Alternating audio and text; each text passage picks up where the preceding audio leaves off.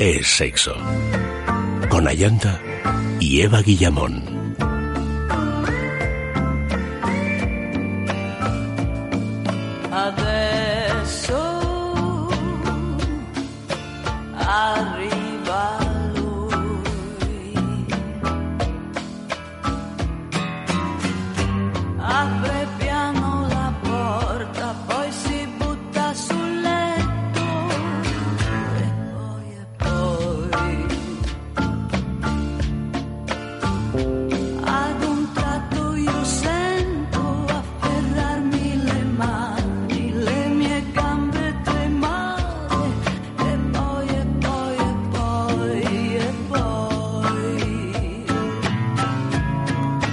Buenas noches, queridos amigos. Bienvenidos a Es Sexo.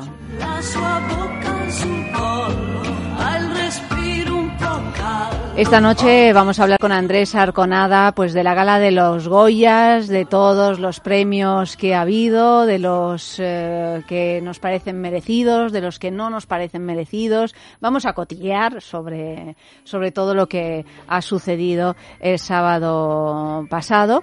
Pero antes tenemos eh, nuestra gran sextulia y en medio, como siempre, tendremos a nuestro querido Oscar Ferrani con las jugadas carnales. A la espera de que aparezca Eva, que anda por ahí imprimiendo cosas, pues saludamos a Auri, querida, buenas noches. Buenas noches, Ayanta. Yo me quiero quedar a cotillar. ¿Te quieres? Pues tú quédate, hija. Eh, tú ya sabes que estás, eh, eres absolutamente bienvenida. vale, voy o sea... Yo es que, vamos. Tengo muchas ganas de cotillar. Tienes muchas ganas de cotillar, ¿no? Porque a ti eso, pues tú tienes una opinión, ¿verdad? Yo tengo una opinión. tú tienes una opinión. Efe, querido, buenas noches. Buenas noches. Eh, ¿Tú también tienes una opinión? Bueno, por tener, mira, aquí me tenéis opinando como si supiera de algo. Pero en realidad vosotros sois opinadores sexuales. Vale, bueno. Oye, es lo que nos hemos acabado especializando. ¿Qué es lo que os ha parecido? A mí me, paran por la calle para que opine. Desde el punto de vista sexual, ¿qué os han parecido los Goya? Un, un, una catástrofe. Una catástrofe. un, un, gatillazo en toda regla. Así, ¿eh? Sí, yo eh, sexys no los he encontrado. ¿eh? Ni a ellos ni a ellas. No, quiero decir, eh, los Goya, la ceremonia esta. Ah, bueno, los... Muy sexy, no. Cierto es que había tres o cuatro escotes de estos mm, por los que yo me pierdo. Yo soy muy de escotes, me llaman escotado. Te llaman escotado en realidad. No, pero es que, o sea, me encanta. No sé, tenía yo al lado a una a una amiga eh, que dice, hombre, yo creo que se ha pasado. Y yo, no, no, no. Refiriéndose a uno de los escotes, no se ha pasado, no, no. ¿Pero sería el escote de Ana Castillo? Tal vez. Bueno, ese era uno de los escotes. Era uno de los escotes. Yo, el escote, que por cierto le quedaba de muerte, o sea, no, no tengo nada que decir del escote de Ana Castillo, pero siempre me pregunto si van pegados. Yo o sea, si, los pegan a la, pues a, la piel, porque es que realmente a la que hagas cualquier... Eva, querida. Buenas, noches, buenas noches. A la que hagas cualquier mínimo gesto, se te sale un pecho, ¿no? ¿Tú qué crees, Eva? Yo, no, yo nunca un vestido de estos no te puedo pero contestar. Pero tú, que has sido fotógrafa de todo tipo de, cosas. Pero la fotografía todo es mentira, o sea que todo lleva una serie de triquiñuelas que luego en la realidad igual no. Ya, ya. Pues no sabemos si se pega o no se pega. de todas formas, bueno, una cosa sensata que leí sobre la gala y evidente es que se pide pues eh, igualdad eh, de géneros, que haya más mujeres en el cine y luego todo lo que va implícito, aunque no fue tan explícito en la gala, como pues no sé, el, respeto a la mujer, lo eh, toda esta onda explosiva del Me Too, de los escándalos que ha habido en el cine americano, que llegan aquí, ¿no? lo de, bueno, los acosos, la, evitar la cosificación de la mujer, y finalmente, como no sé si alguien dijo allí en la propia gala, o sea, al final es que las mujeres van pasando por el, por el fotocall y todas las preguntas que les hacen los periodistas es en, durante el fotocall, durante ese besamanos, ¿no? Y durante la semana que viene y los reportajes de las revistas es eh, qué guapa estás, cuánto has tardado en arreglarte, quién eh, quién ha diseñado tu vestido. entonces, es que si en la propia gala su estructura y su esencia no se hace lo que se predica, pues es que esto es como, no me extraña que, las mujeres estén hasta, hasta el moño, ¿no? De, de todo esto porque vamos es que es chapotear en lo mismo constantemente. Hasta en la es, es que es como un, de Monty Python. O sea en la misma gala donde se pide esto se cometen esos pecados no y lo presentan dos tíos además que hicieron incluso guasa pero menos guasa y que justo si el, el, el lema de la gala es más mujeres pues ese año que lo presenten no una mujer y un hombre o sea dos mujeres cinco que se prohíba la entrada a los hombres, vamos. Pero desde luego no lo que ocurrió. Eso al margen de la gracia que tengan los los presentadores o no, el guion o tal. Tengo la sospecha de que eso estaba seguro, vamos, sospecha, la certeza de que eso estaba ya organizado desde antes de que ocurriera todo esto del Me Too y, todo este mm, y no ha habido cintura ni posibilidad de Bueno, no, es que no es fácil, es, que las fechas de los eh, de la gente son, son complicadas y, y presentado unos Goya eh, hay que tener... sí, pero entonces podían haber hablado del acoso, mm. no del más mujeres. Bueno, yo menos mal que han hablado del más mujeres y no del acoso, porque si no se iba a convertir en una cosa plumbea, ¿no? Lo que sea, pero, pero, pero introducir este meme del más mujeres, este lema, el, eh, que no estuviera previsto, como tú dices, es muy probable. Pero entonces lo introduces, tampoco parece que fuera pues lo último o la novedad último. Esto es un tema largo. O sea, para incrustarlo de este modo, como con con, con, con, cuña, ¿no? Porque, claro, es que por mucho que ironices, es ridículo hacerlo así. Eh, luego la propia industria del cine que se autorregula, entiendo, porque esto no es el convenio del metal. Además, están mucho más desreguladas las industrias aquí que incluso que en Estados Unidos. Pues será la que tenga que regular también la igualdad de salarios y de ofertas de trabajo y tal. No, esto sí que no es simplemente el ministro de Cultura, eso será el IVA. Pero esto, el tema de la igualdad de salarios, de la igualdad de oportunidades, de la igualdad de trabajos y ya de la presentación de los Goya, pues no es un tema de la casa. Bueno, yo creo que el tema de la igualdad de salarios es un tema de educación, no de la casa, porque eso existe en todos los trabajos, eh, en todos, eh, tanto en el cine como en, eh, ah, bueno, el origen, la, causa última, sí, sí, la causa última es, es, el paso del recolector al, no, agricultor. No, no, no, es el paso del recolector al agricultor. La, la, educación es fundamental, tanto la educación eh, eh, en estos temas mm, sociales como, por supuesto, la educación sexual y bla, bla, bla. O sea que no, no me parece que no tenga nada que ver un ministro de Cultura. yo creo que, eso, esa, ese irnos tan atrás es el paso del recolector al agricultor. Pero, en fin, yo, tú y yo eh, hace un rato estuvimos hablando de esto, tampoco nos pusimos de acuerdo, no, vamos a no vamos a aburrir a la peña. bueno, vamos con las noticias eh, de la noche que espero y deseo que sean más divertidas que los Goya. Seguro. Vamos. Titular. Eh, varias mujeres se quedan embarazadas por usar una app anticonceptiva. Ya sabéis, perdón, mm, que es que no lo he dicho, que tenemos eh, noticia falsa, que tenemos un regalo de la marca Bijou Indisquet, que es un kit con un montón de cositas de Bijou Indisquet, que es una maravilla, que lo daremos para San Valentín y que entre todos los que participéis a través de nuestras redes, arroba es sexo radio, es nuestro Twitter, o el Facebook en es sexo, pues mm, todos los que hacéis por sorteo participáis en este en la posibilidad de conseguir este kit de Bijou en disqueta. Así es que os pedimos que junto a nosotros pues penséis cuál es la noticia falsa de esta noche. Dicho esto, repito el titular, titular, perdón, que es varias mujeres se quedan embarazadas por usar una app anticonceptiva. Natural Cycles es una aplicación que proporciona un termómetro para que la mujer mida su temperatura cada mañana, después se recopilan los datos para avisar cuándo se tiene que usar protección y cuándo es seguro mantener relaciones sexuales. Sin embargo, un hospital de Estocolmo afirma que Natural Cycles no está funcionando como se espera, ya que muchas mujeres que usaban la aplicación se han quedado embarazadas. El hospital ha pedido a la Agencia de Productos Médicos del país que investigue la situación. Por su parte, Natural Cycles asegura que ningún método es fiable al 100%. La aplicación es eficaz en un 93% en un uso habitual y en un 99% si se usa de forma perfecta. En todo caso, han iniciado una investigación interna con su departamento clínico para confirmar estas cifras. Esto eh, ahora está en app, pero esto ya hace muchos años que se puso a la venta, que era una especie de método Gino-Knaus, eh, pero ya con un pequeño ordenadorcito que pues la, la, mujer iba poniendo muestras de orina a lo largo de su ciclo en esta maquinita y mm, analizando el test, haciendo un, test de orina, pues esta maquinita podía decirte si estabas ovulando, si no estabas ovulando y tal. Era un método muy natural en el sentido de que no había ninguna agresión pues de tomar hormonas o ¿eh?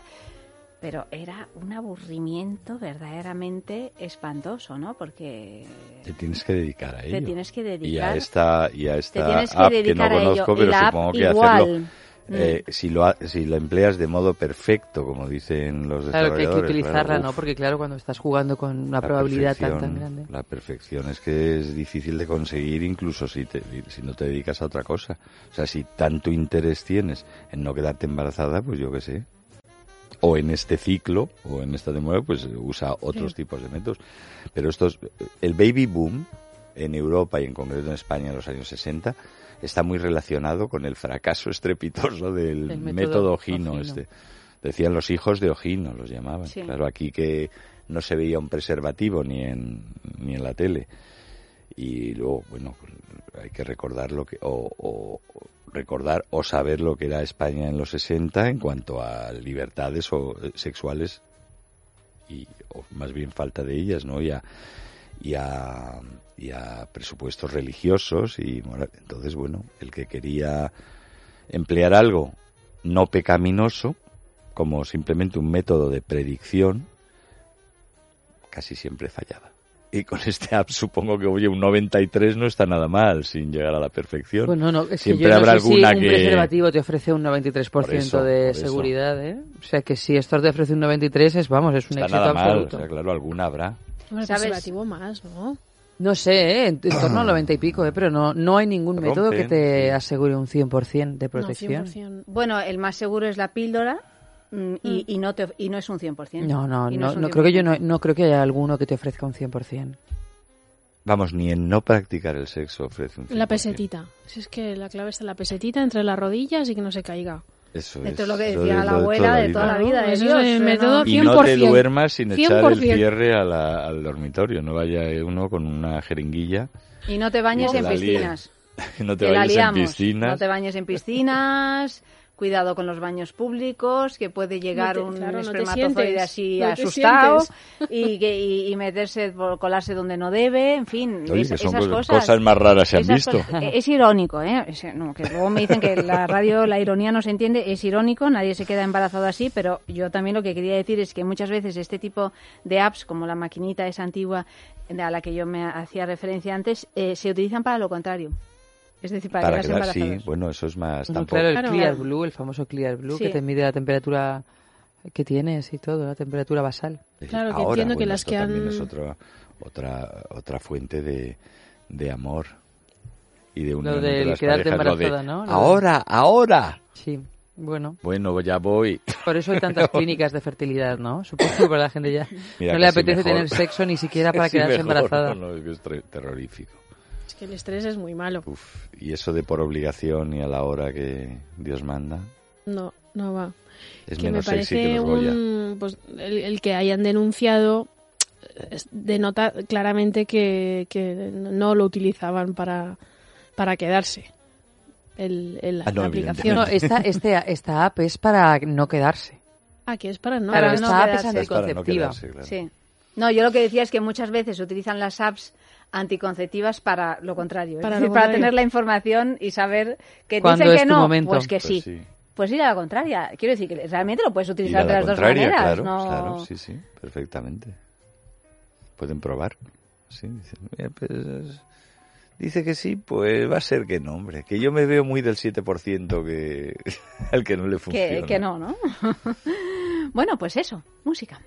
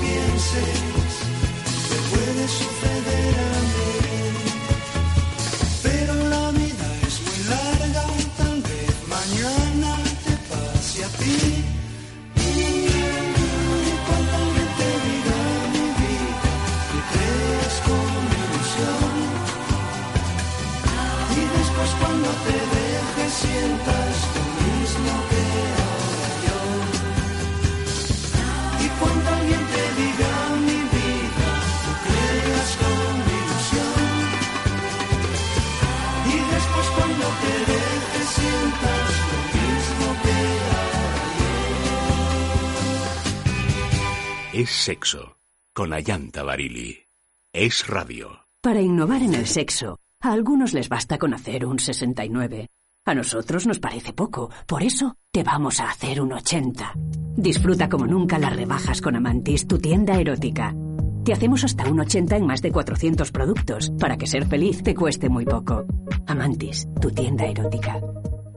Muchas son las causas que motivan que más de 7 personas de cada 10 padezcan insomnio, estrés, ansiedad y factores ambientales. Dormax basa su eficacia en sus componentes. La pureza de su melatonina al 99% de pureza induce al sueño continuo. Los extractos de valeriana y amapola relajan y ayudan al descanso. La pasiflora mejora la calidad del sueño. Aprovecha las virtudes de Dormax. Mantén las horas de descanso sin interrupciones. Dormax, de Laboratorios Acta Pharma, de Farmacia.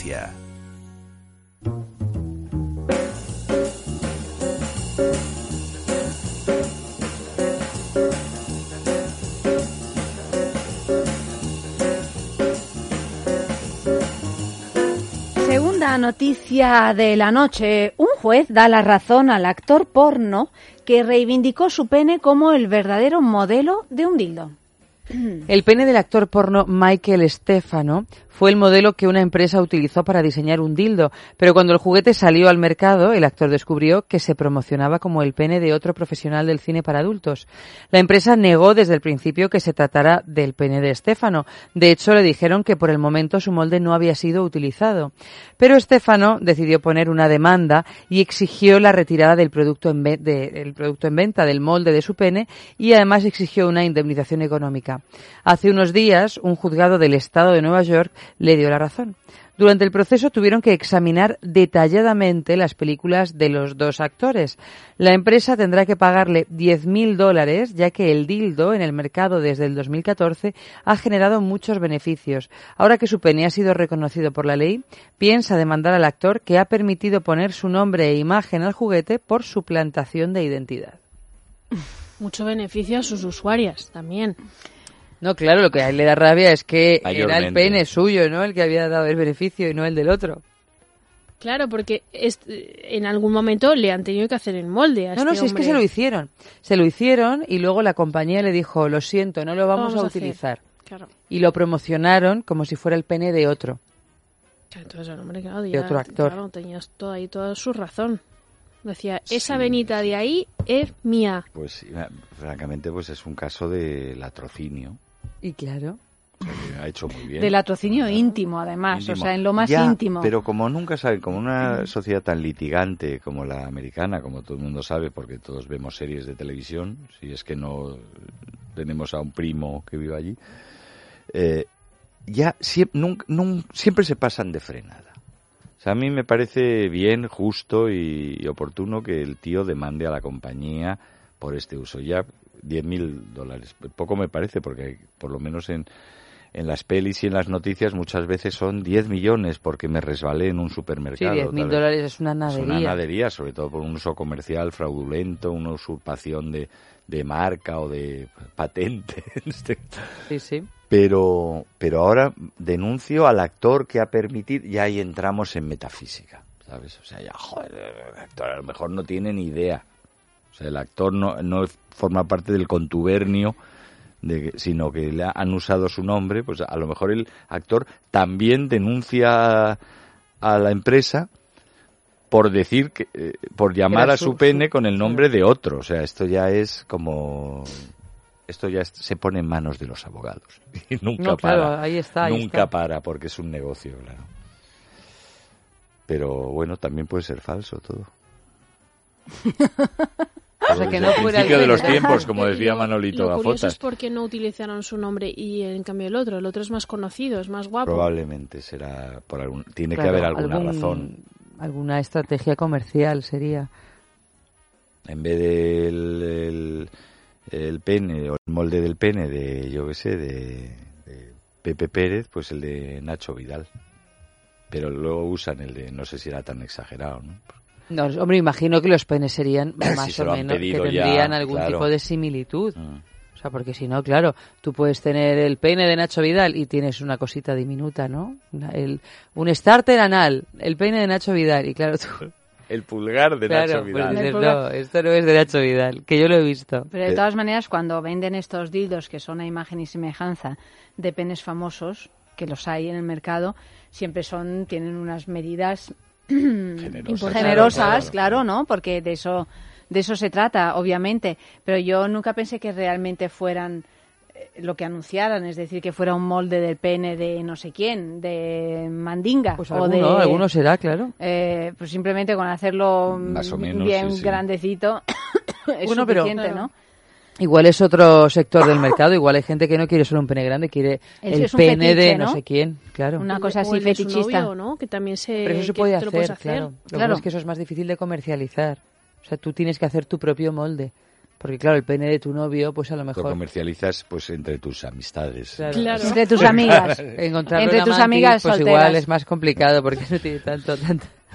Pero No, vamos, pero- que la diferencia entre los dos penes era tan relevante como para andarse con tanta trampa. O sea, prefiero el nombre de este. Pero el pene del otro ha quedado un poquito mejor, pues vamos a liar. Joder, es que yo, o sea, no me lo no explico. Yo de momento entre las dos es mi candidata a La Sí. falta. liada, Sí. a la Juliada. De todas maneras, para hacer un molde de pene de tu novio es complicadísimo, ¿sabes? O sea, bueno, en Amantis lo venden, es cierto, ¿no? Pero, Sí, pero sí. es que hay que mantener en esa situación muy poco sexy una erección durante dos o tres minutos. Y Tú dices, dos o tres minutos no es nada. Bueno, eh, con el Claro. pene metido en un, Una cosa eh, fría. en un cacharro, esperando a que eso cuaje, porque está envuelto de una especie de masa Y de algo, mientras ¿no? miras, eh, la Mien- ves ceremonia de los la bueno, O sea, o incluso mientras miras a tu pareja, pero Pero mira, Es complicado. eh, hay un uso más que justificado para tomarte una Viagra. Pues, eh, y así ya lo Claro. tienes hecho. sí, pero la Viagra es con estímulo también. O sea, Hombre, tiene que haber un estímulo, si no es que un estímulo principal, eh, claro. erecto Bueno, así sin vale, más. pues Serás que nada, no te ayuda exacto, a mantener, te ayuda a mantener. Tienes el estímulo Claro. y luego entre que el, Y luego es el una ayudita, es un empujoncito. Se cuelga del efecto Pues nada, farmacológico, ya te digo que ¿eh? te Ya cuesta hacen entre, el molde entre la y- pastillita de Viagra que es eh, carísima y tal, te cuesta menos comprarte un dildo en condiciones de, de una porno star. y le pones tu nombre. Y le pones tu nombre y estos. dices, esto es mío, ¿quién me lo va A a ver, ver? ¿quién, ¿tú qué que qué- qué tiene que decir al respecto? No, enséñamelo, a ti te lo enseño. O vas por ahí fardando, tu señora va por ahí fardando de que ese es el molde. Dice, mira, Mira, mira lo que tengo en casa. Y luego que él te lleve siempre Pues, el gabán eh, abrochado y tal, para que no Pues haya claro, oye, a ver quién te lo va a rebatir. la piscina con los vecinos en la urba. Pero si no se... La La piscina, urba. oye, eso, eso es un- cuando los, la- la- la- los vecinos empiezan a tratarse en de man- manera intensa, no es en invierno que apenas se Claro, es en verano, es en verano en medio menores. prácticamente desnudos. ¿no? Bueno, En pues tienes que hacer ya lo de... Es una cosa curiosa. Como el de Wonder la- Bra, pero el pene bra. Pene- hay que hacer algo. Mira, pues el producto Penebra más el pene de, de Rocos y Freddy. claro. Póngales put your name here.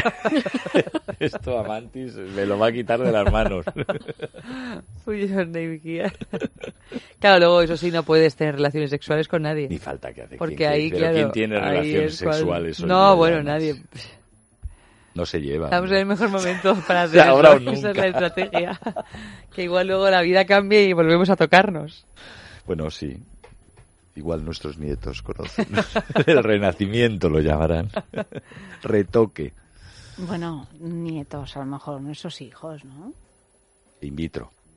In vitro. Bueno. Nuestros nietos in vitro tal vez ya se rebelen contra el sistema. vitro.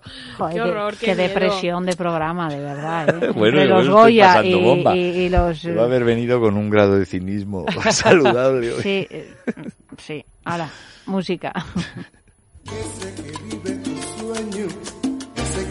Sabe amar, ese que llama su dueño, hay en la intimidad. Quien te nubló el pensamiento,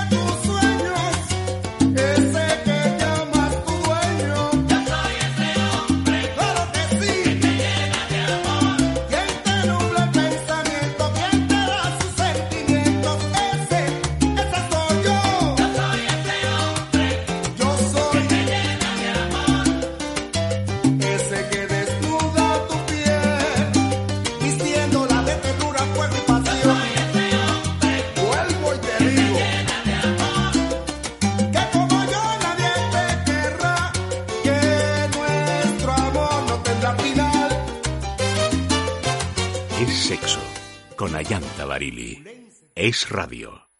Sabes que envejecer es el proceso natural del ser humano. La capacidad de regeneración de las células se ralentiza y envejecemos progresivamente. Para que pongas el freno, el Centro Revidox te ofrece un test que te informa de tu edad biológica, cómo está tu cuerpo y recomendaciones para frenar el envejecimiento. Test de edad biológica del Centro Revidox para que descifres el secreto de tu juventud.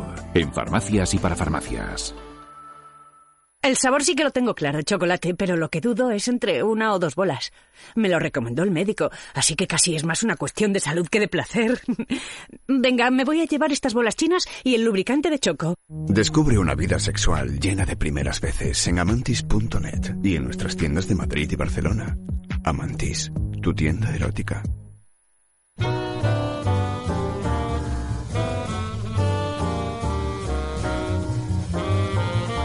Un nuevo caso de objetofilia, la mujer enamorada del Tetris. Nurul Majabin Hassan tiene 20 años y es una impecable estudiante de matemáticas de Florida. Además está enamorada. Desde hace unos meses mantiene una relación romántica con el famoso videojuego Tetris. Todo comenzó, dice, cuando empecé a jugar a Smash Run. Escuché la canción de Tetris y pensé que era bonita. Cada vez que la oía me entraban ganas de jugar al Tetris. Todo lo que hacía era seguir jugando y pensar en él, en el Tetris. Su relación ha ido estrechándose cada vez más y ahora asegura que duerme con una copia del juego para la consola Nintendo, en lo que describe como una relación física. Y dice, creo que Tetris es precioso, se centra en la perfección y estimula tu mente. Físicamente siento lo mismo que siente cualquiera en una relación, que has encontrado a tu acompañante perfecto. Y es que la cosa parece ir en serio. Está luchando esta chica para casarse con Tetris, pero Tetris no es el primer objeto de su vida. Antes mantuvo una relación muy intensa con una calculadora llamada Pierre, que un buen día se perdió. Y dice la protagonista, me gustaba tocar sus botones también con mi lengua. Me encantaba generar números al azar y multiplicarlos. Al ser una calculadora, se trataba de una relación muy intelectual. Y más física que con Tetris. Porque, vamos, Tetris al fin y al cabo es un software, ¿no? Sí, pero Bueno, tiene una parte muy sexual. Sí, Son sí, las pero- partes que encajan ahí, unas cóncavas, otras Convexas. Pero que Claro, no yo lo puedes... entiendo O perfectamente, sea, ¿eh? Tetris... ¿Y si otra mujer se ha casado ya con Tetris? ¿Cómo se considera eso? Bueno, yo creo ¿Se que es que? Tetris ¿Se a lo mejor permite? tiene amor para todas. Se ¿no? puede, o sea, Yo puede creo que se ser un podría. polio- Bueno, Yo creo que ella lo, lo ha debido de, de plantear. esto es- ¿cómo lo han llamado esta filia? Objetofilia. Objetofilia, bueno. Este, Bueno, este pero yo creo que esto es un... Pues no sé si se llama así, ¿eh? Yo creo que objetofilia es más un titular. Eh, esto, bueno, hay gente que, que tiene una filia por objetos, eso, vamos, no, hay, no es nada raro. O sea, desde la mantita de la frazada de lino en Carlitos Snoopy, que es algo que tienen los niños cuando son bebés y, y se pueden tirar hasta los 25 años con el resto de, de la mantita. O sea, mi sobrina que va a hacer 15, si ha desaparecido su mantita, le empieza a entrar verdadera angustia. O sea, la mantita lo, es lo que queda de la mantita. O sea, lo que se conoce por el nombre de un harapo. ya, o sea, es nada, es un burruño, ¿no? De lo que fue una mantita. Pero de ahí allá esta transferencia erótica y romántica y matrimonial, a mí todo esto me parece una absoluta tomadura de pelo. Sin embargo, sé que será. O sea, que hay gente a- que va... Que hay gente pato. Que hay No, gente que hay gente pato. Pero como yo todavía confío en el ser humano, pues creo que esta noticia Vamos para es la atrás. falsa. Vamos para atrás, Jefe, ¿eh? O sea, esto al final es verdad.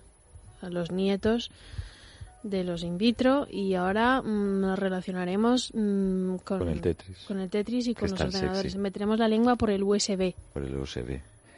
La lengua por el USB. Que Del nunca ordenador. te da... Del No, no, pero es que no tiene jamás mal aliento ni, ni No, problemas. de claro, nada. evitas eh, virus porque tendrás instalado el antivirus. Y el Tetris... Estarás bien protegida. Y el Tetris jamás te acosará ni cosificará ni tal. Es muy, el Tetris es que lo primero que piensa uno, aparte de sexy, como dice Auri, es que, que es muy buena gente. Sí, bueno, Y es colorido. Oye, y siempre te responde. Eso lo tiene. Colorido Y- es. Colorido y te responde. O sea, le da es muy amigo de sus amigos. Fiel dentro de que, bueno, fiel. bueno, es que no es que sea infiel, es que Es que se da, su se naturaleza, entrega, es su ¿no? Como la naturaleza. del escorpión No, si me estáis caballo. convenciendo. No, y es flexible porque cuando ve que te atascas, Sí. te da esa pieza da- que, da esa que pieza. necesitas. Entonces, Te da. Te da. Te da. Te llena siempre. No sé, es algo. yo lo entiendo, ahora lo entiendo. Bueno, de todos Ay, anda, modos. respira, que no, estás quedando respiro. pálida. No, me estoy Voy quedando pálida. ahora mismo no, porque, porque eh, también hemos tenido otras noticias en, en esta larga andadura de la sexturia, en la que vimos, por ejemplo, a un, no recuerdo si era señor o señora, que estaba absolutamente enamorado de la Torre Eiffel, no sé si la Sí, recordáis, sí. que era Sí. también otro caso de objetofilia y, y que, y que estaba a- además haciendo una reivindi- reivindicación a través de las redes sociales porque decía mm, que si que si ya todo el mundo se podía casar con todo el mundo, es decir, que si ya no había distinciones de género, que por qué él no se podía casar con la Torre Eiffel. A ver, que, que, que apareciera alguien y que le explicara cuál era el impedimento y entonces, ante el silencio de las autoridades pertinentes, de, ante el silencio de Macron, pues... eh, Bueno, fue antes de Macron, ¿eh? fue antes de Macron, bueno, de ante, los ante corderos. el silencio Era de... el silencio de los corderos. sí. Pues organizó una boda y se Sí, casó sí. con la Torre Eiffel, había fotos y, y todo, o sea que llegó hasta el final mí, o sea, su... tiene- estas cosas tienen sentido para llamar la atención. sobre- hay cosas que son llamadas de atención y pueden tener un efecto de, para hacer reflexionar sobre algo o, o ironizar o abiertamente criticar o reivindicar. Todo esto se inventó hace muchísimo tiempo. Lo inventó el arte. Bueno, en su última manifestación de la que somos herederos, lo inventó Marcel Duchamp el día que, que siendo él miembro, jurado de, de, de- del Armory Show, de una de la primera exposición de, de arte vanguardista que hubo en los Estados Unidos, en Nueva York, creo que era, 1912 o por ahí, siendo el jurado para aceptar las obras, decidió presentar con un seudónimo un urinario masculino, dado la vuelta y titulado La Fuente. Y lo firmó como R. Matt, como tal. Y el resto de, él no, no dijo que era suyo, pero el resto de los comisarios o de los de este jurado rechazó la obra. Y entonces él dimitió. Esto que abrió la caja de Pandora del arte conceptual y que ha, ha sido tremebundo, el arte no es el mismo desde Duchamp y esa manifestación. Esto se ha extrapolado a este tipo de reivindicaciones. A yo me caso con la Torre Eiffel. Claro, esto Pero me- sin me- ser Duchamp, ¿eh? sin ser siquiera Duchamp. O, bueno, esto muchos artistas hacen exactamente lo mismo, pero ya no tiene la misma gracia. Ya no Bueno, yo creo que también Warhol puso hizo mucho por todo esto, ¿no? Por En lo serial, ya más. bueno, en lo serial y ya no solo en lo serial cuando cuando él decidió que aunque luego hiciera una serie que por ejemplo la taza de- la, la lata Campbell iba a ser un objeto, o sea, como llevar lo cotidiano, lo artístico a lo cotidiano. Eso, ta- ¿no? eso justo también lo hizo Duchamp. porque sí, no, no, claro. tú además, eh, eh, eso, como bien sabes, dijo, arte es lo que se considera arte, lo que se presenta como arte. Él, él la forma, porque además de todo, él era un gran pintor y un gran artista y un hombre muy inteligente y un, y, un gran provocador. Todas las vanguardias querían llevarle a su terreno. Entonces fue pasando por el surrealismo, por el dadaísmo, por y, y al final a lo que se dedicó básicamente es a pasar de todo y a irse a Cadaqués a jugar al ajedrez, que era su verdadera pasión. Entonces, eh, él, digamos que la especialidad que le hizo más famoso es lo que llamaba el ready-made, el, el, directamente hecho, es decir, un objeto que lo presentas con una lata Campbell 50 años antes. Yo digo que esta botella de agua mineral que tengo en la mesa es arte. Y hay que mirarla como tal. Y ya está, bueno. Creo que toda la audiencia sabrá de lo que estamos hablando cuando visita a veces eh, Arco, que va a ser ahora próximamente. Pues se encontrará con cosas muy notables y muy interesantes y una porción de cosa trasnochada, absurda, falsamente provocadora y hecha por bueno esto es como también en esa época la mierda de autor no la mierda de autor también era un, botecito en el que se suponía que estaba relleno de eso se suponía. Y ahí está no era una provocación una provocación más. Bueno, pues si esto es el resultado de... Eso tiene algo que ver. para de mí esto, pero, pero sí, lo que pasa es que también hay estudios al, al respecto que sí hablan de, de ese amor que tú, F, nombrabas al principio por la mantita, pero, pero es verdad que hay eh, cosas que, que, realmente pueden estimular nuestro erotismo. No sé si es el Tetris, o sea, no sé si llegas al, al extremo del Tetris eh, de esta noticia y dices, madre mía, pero es que a lo mejor aquí hay un trastorno, ¿no? Pero es verdad que, bueno, todos los fetichismos eh, son cosas externas a nosotros, inanimadas, generalmente, que nos, nos, nos resultan excitantes, ¿no?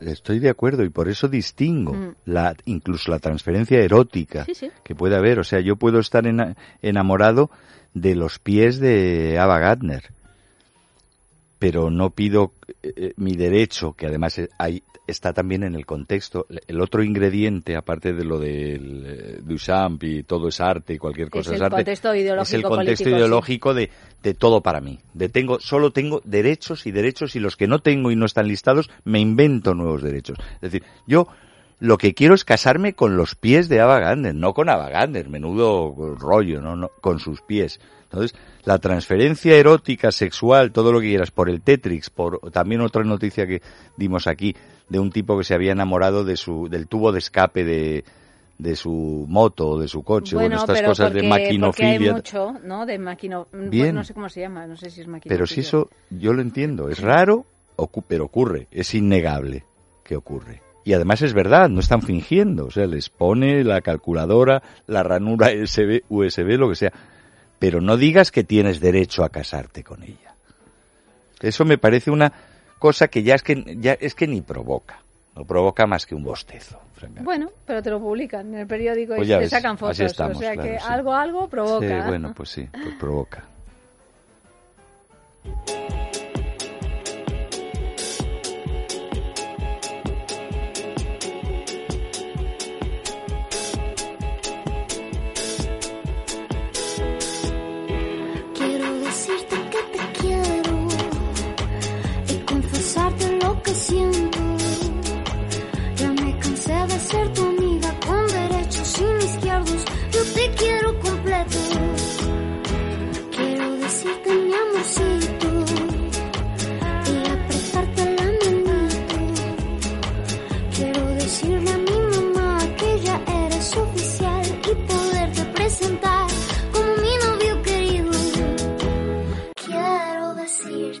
estoy tan firme como la parte anterior del maxilar superior que por ti arrastro la ala que me tienes trastornada y muy enamorada, enamorada.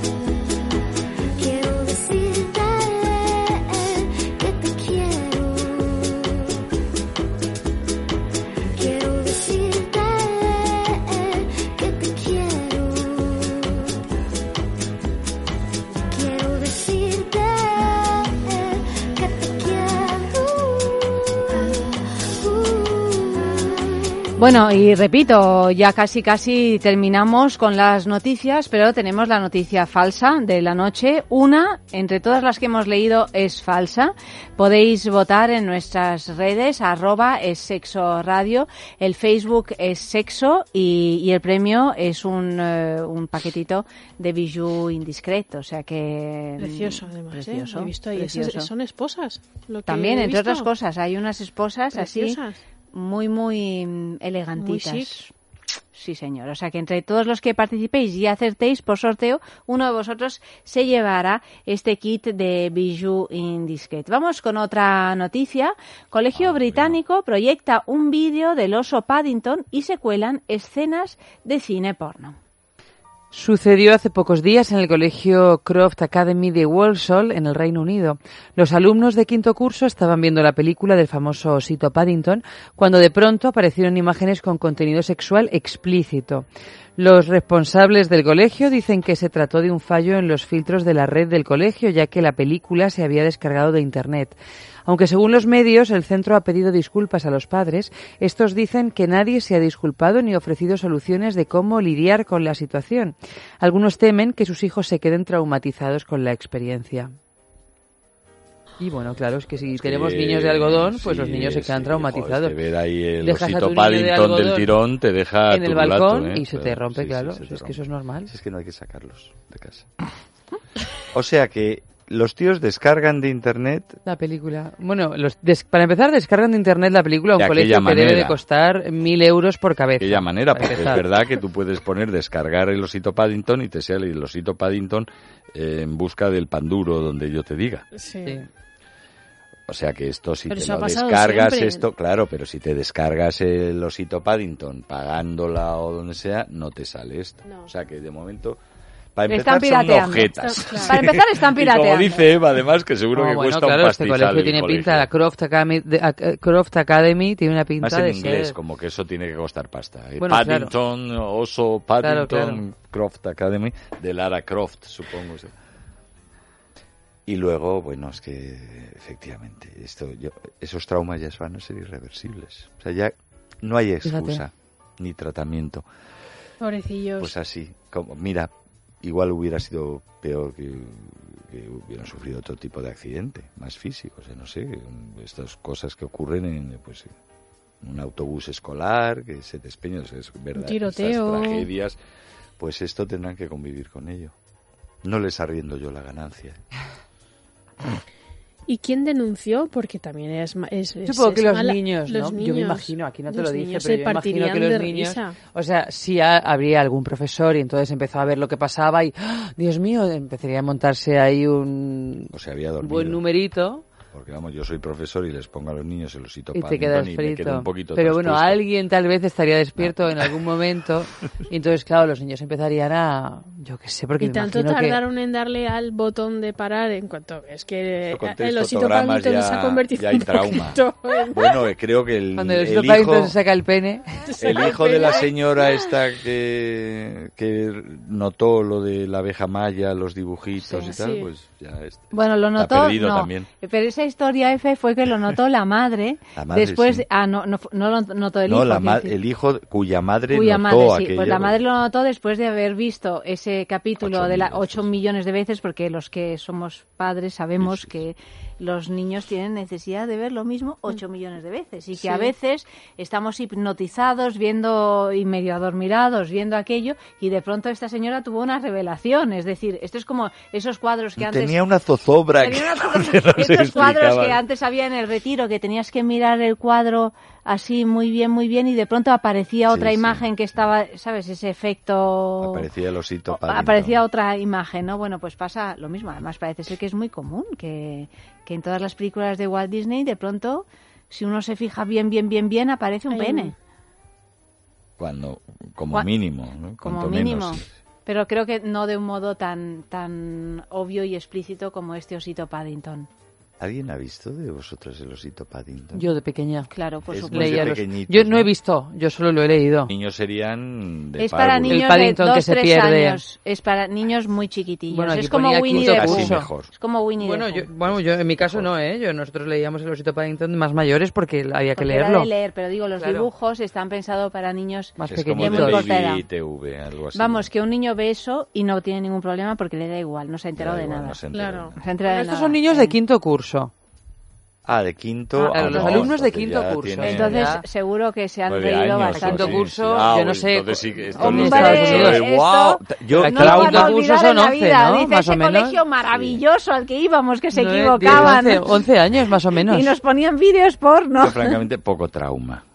Poco No, trauma encuentro. Pero de todas maneras, es que si tu hijo se queda traumatizado porque ha visto una escena porno, es que has hecho una labor nefasta como padre. Bueno, eso, eso, es- este argumento es definitivo. Es que- O sea, si, si, si es niño algodón hasta ese punto, porque la exposición... Exacto. No, pero bueno, es evidente que en un centro escolar no puedes proponer ese tipo de imágenes, ¿no? Bueno, no, y me imagino que el centro habrá hecho todo lo posible por disculparse, pero cuando los padres dicen que temen que sus hijos se queden Ah, no, no, traumatizados, bueno, eso es porque están O sea, sacándole punta claro. al tema, ¿no? O van a litigar. Entre otras cosas, cuando, entre otras cosas, cuando estamos viviendo en una época en la que tenemos a nuestros hijos delante de una tableta sin ningún tipo de control, que bien podrían solos, con 9, con 10 años o con 16, me da lo mismo, meterse y ver todo Son tipo de tropelías. No, no, bien Porque pudieran- no, no, es esto que- es así. Claro, sí, sí. O Es sea que- que... que estos mismos padres seguro que se quejan de esto cuando luego enchufan al niño a la tableta y, y, Por bueno, supuesto, la culpa es de algún amigo de sus hijos. Que no No, se eso no ha salido de sus hijos. Que no se ¿Quién preocupen es de el- los quién niños, que será el- vayan ellos al será psicólogo. el amigo? claro, que vayan ellos. El, ami- el amigo exterior que ha pervertido a todos los niños de, del mundo. O sea, tiene que ser una figura, figura el ya. amigo, ¿no? El amigo este de... Huckleberry Finn o alguien. Bueno, así esto es como cuando fui eh, a una charla del, eh, del, del cole que daban para padres en el que se hablaba del, del móvil, del móvil, no, ¿cómo se- del bullying, del bullying, ¿no? Y entonces había un policía muy simpático que estaba dando una charla sobre en qué consistía el bullying y qué había que hacer para, mm, a- eh, bueno, para evitar de- detectarlo y que no se dieran estas situaciones y proteger a las víctimas y enseñar a los que practicaban el bullying y tal. Y dijo una, una cosa que, claro, nos quedamos todos un poco perplejos porque ninguno de los que estábamos ahí sentados en ningún momento habíamos pensado que a lo mejor nuestro hijo era el que practicaba, no era la víctima. Era el que practicaba El- bullying. Es, de- el, El el- matón del el- cole, el- sí, es sí, decir, y, matón. y- y él dijo, bueno, es que eh, os comunico algo que es evidente, es decir, el número de matones es mucho mayor que el número de víctimas. Es decir, hay muchísimas más probabilidades que un padre venga diciendo mi hijo es un matón que que un padre venga y diga mi hijo es la víctima de un matón de estos. O sea que no penséis que es un problema de otros. es un No, problema. pues tiene mucha eh, razón, sí. Y claro, yo- la verdad es que yo misma eh, también eh, es como que vas a esa charla como decir, a ver cómo protejo a mi hijo de esto. No, no, no, ojo. es que a lo Era- mejor era se un- tienen que proteger de tu hijo. un hombre ¿no? cabal, No. sensato y que y un Pero que no lo, no lo piensa nunca Hay que uno en estos preguntarle qué opina de lo del Tetris a este hombre. Pero eh, lo importante del, de- del asunto este, o sea, yo entiendo la, la reacción de los padres, Mm.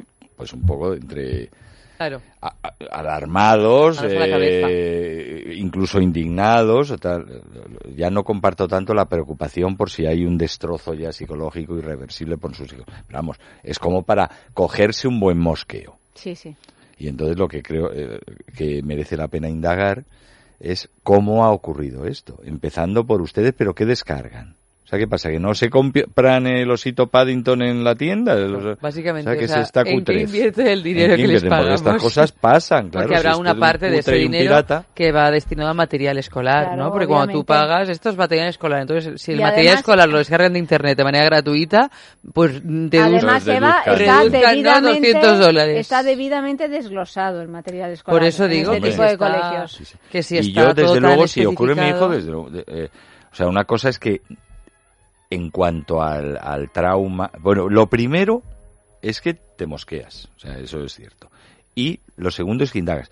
¿Por qué ha pasado? ¿Cómo ha pasado? ¿Cómo son los hechos? O sea, han sido tres segundos que se ha colado y, y el profesor que estaba muy atento, como debe estar por otra parte, porque está eh, trabajando, ha dicho, "Shh, corten. Y ahí, pues no ha pasado nada. O sea, aunque tengas 15 años, crees que lo has soñado. Que es, es tu propia mirada sucia que no haces más que pensar en porno y se te ha cruzado con el oso Paddington. O no, o es que se ha ido a fumar la señorita Sally y, y, y- y han estado viendo porno los alucinados perdidos durante 25 minutos. Sobre todo porque al igual, claro, a lo mejor lo descubrieron vas a porque... saber qué porno, o sea, sea, puede ser o sea, cualquier cosa. Pero a lo mejor ellos Zoofilia, pensaban zoofilia que, con osos, ¿no? Zoofilia, zoofilia con osednos. que el osito Paddington era eso. Y entonces, claro, cuando su padre le puso, su madre les puso el osito Paddington en su casa, dijo, no, No, esto majo, no es el no osito es. Paddington. No, no es el osito Pero ¿cómo que no? Esto es... el otro. en el que salen desnudos empujándose unos a otros. Bueno, ¿Qué no, hacen el trenecito? no olvidemos esa película, Lo que Eva. gimen. No sé Además si- te iba a ver, Peppa Pig, yo estoy seguro que tiene sus... Versión porno. Pero todo, porno, todo pero- tiene, Todas, pero sí todas. todo lo Todo, tiene ¿verdad? ya, ¿no? Claro, pero sí. yo no sé si recordáis hace unos años una película que Las trajimos. salchichas. No, e- esa Ah. vino después, pero otra otra película que era Teddy, era esta que Ah. era de un osito también. Eh, sí, sí, Era el osito una- que meaba y eructaba. Bueno, y se, y se masturbaba Ah, sí, furiosamente sí, sí. también, Sí, ¿no? Que Teddy o Ted. Ted, eso, pues era una película con una promoción ambigua. Eh, en la que los padres, pues una promoción niño, ambigua, claro. en la que los padres mm, ve- veían, bueno, pues una familia Un peluche, americana un con un peluche. y decía, pues nada, voy a llevar al niño, ¿qué hacemos este fin de semana? Pues vamos a llevar al niño a ver Teddy. Yo me acuerdo que mi marido me dijo, voy a llevar al niño a, a ver eh, Ted y le dije, no, no, no, o sea, no, ni se te ocurra, vas a pasar un mal rato. O sea, realmente un niño de 9, 10 años con este Ted que... que Sí, que- sí, bueno, que- que expulsaba, todo tipo de insultos. eh, aparte mal hablado, Sí, sí. eh, mal encarado, bueno, un horror. una eh, es este tipo de híbridos que hacen ahora que son películas en realidad para adolescentes, eh, mucho- pero con, con algún Es el eh, cacaculo pedopis de adolescentes, sí, Tremendo, es tremendo, de muy, de muy mal Y luego gusto. sacaron la película esta de las salchichas, que ya eran dibu- directamente La fiesta dibujos de las animados. salchichas. La fiesta de las salchichas, ¿qué era? Bueno, era Bueno. prácticamente un pornográfico, lo que pasa es que como eran dibujos, pues no te llamaba la Pero es atención. que, pero eran dibujos exceso. tipo Pixar. Sí. O sea, claro que si tú Es haces que yo la otro, puse por o- error, es con que, el niño delante. claro, y, sí, y- es que además es te, que te así. llevaba a, la, a equivocar. Sí. y la salchicha se metía en el pan y, y que, bueno, y todo tipo de, el sobre todo la vulgaridad. ketchup y en la la vulgaridad, y el- sí, sí. Toda esta cosa vulgar, soez, eh, este, blasfema, diría yo, me parece mucho más ofensiva y traumatizante, por lo menos te trauma el gusto. Hombre, Y además te abre la puerta a ser un Te hace la mente cerdo, estrecha. ¿sí? que, eh, que que muchas imágenes de soft porn de estos eh, así como de estos ¿Dónde de va a parar? mujer, que son de una belleza y de una naturalidad es, es algo hermoso es sexo Bueno, y es hermoso Claro. las dos cosas y en cambio esto que ni acaba de ser sexo ni es real, es una ficción eh, Bueno, es siniestra de, de- de, precisamente- de- de mal gusto. Es precisamente Esto sí que es la imagen que no quieres dar en cuanto a la educación sexual a un hijo. O sea, es- Sexual es- o de ningún tipo, o, de ningún o- o tipo. cortesana. En cuanto a la educación. Con la- o sea, a la es que mm, es ciertamente aterrador. Yo lo de Teddy y las salchichas a mí me, me, me ha dejado trauma a mí, imaginaros a un niño, Sí. vamos, o sea, no, no, no se podía mirar. No, no, es tremendo lo de las salchichas. Yo es que Yo me en una pieza. no- Pero no era mala, el argumento o sea, eh, eh, no era malo. O sea, yo creo que tenía un- una idea original que era interesante, que eran los productos, qué pasa con los productos, era una alegoría de la muerte. Lo que pasa es que estaba muy mal desarrollada, claro. Pero no lo hagas con los dibujos de Pixar, haz otra Claro. cosa. Hay muchos dibujos animados que son para adultos y, ya, Mm. y los Es que reconoces como ser tales. para niños y yo creo que está muy bien hablarles a los niños también de la muerte desde una perspectiva más poética. Yo me No, no, acuerdo es que cuando no vi poesía ninguna. No, no, pero South por Park, claro no. En no la la, película Park, que hicieron, claro. que esto... Yo no la he mira, visto, voy- ¿eh? Si pero- me esfuerzo, hasta el 2001 creo Sí, que por fue, ahí, por 2000 ahí. o 2001. Eh, fui con un amigo, adultos, o sea, no sé por qué entramos a ver South Park, porque tampoco es que yo hubiera visto los dibujos animados en, el, en la tele, que había una serie. Esto era la película.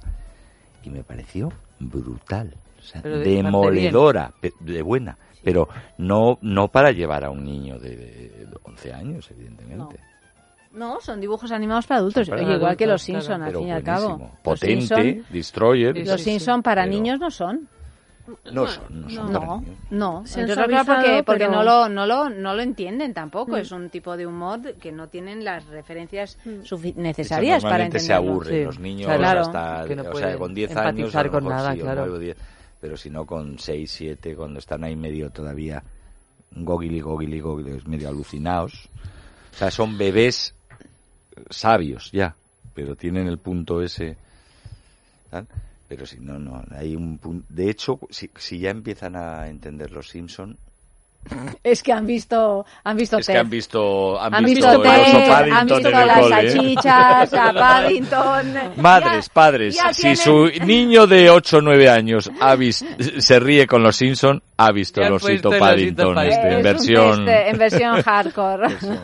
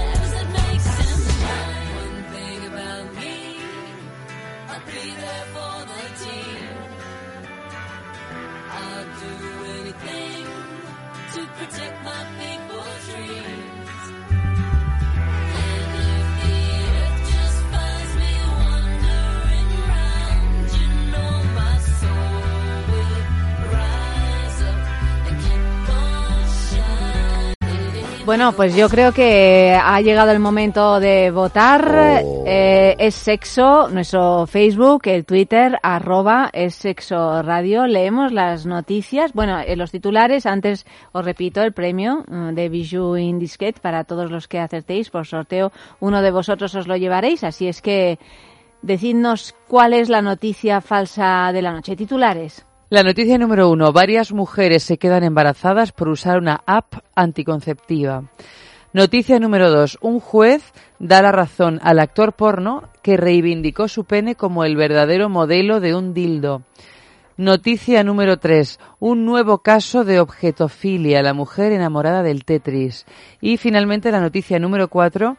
Colegio Británico proyecta un vídeo de El Osito Paddington y se cuelan escenas de cine porno. Yo ya estoy harto de razonar para luego fallar siempre. Bueno, pero no es encima verdad que como- fallas me- siempre. me- me- es como autoflagelarte Sí, sí, luego. claro, es que además y es que todo es posible, es que todo puede de- de- de- para, y luego nada, todo es posible. Yo, la que peor me cae de todo esto, la, la noticia que peor me cae y descarto, dado que todas pueden ser perfectamente falsas, es la del Tetris.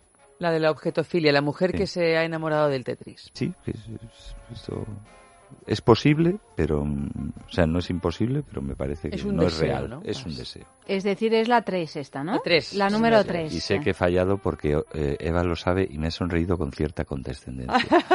pero Yo- bueno, es así. Yo hay esta noche, jugar. fíjate, no puedo votar porque de un modo, no sé por qué, recuerdo cuál es la falsa. Entonces no voy a votar, así es que, Auri, te pedimos No tu, es la 3. ¿Tu voto? Eso, No es la sabemos, tres, ¿eh? ¿Por qué? ¿Quién ha dicho que no? Digo yo. ¿Quién ha dicho que no? Yo voy a votar la 4, la de Osito Paddington. La del Osito Paddington. Sí. ¿Te parece que no, no se puede dar eso en un colegio? Sí se puede dar, pero no que llegue a dar. mayores.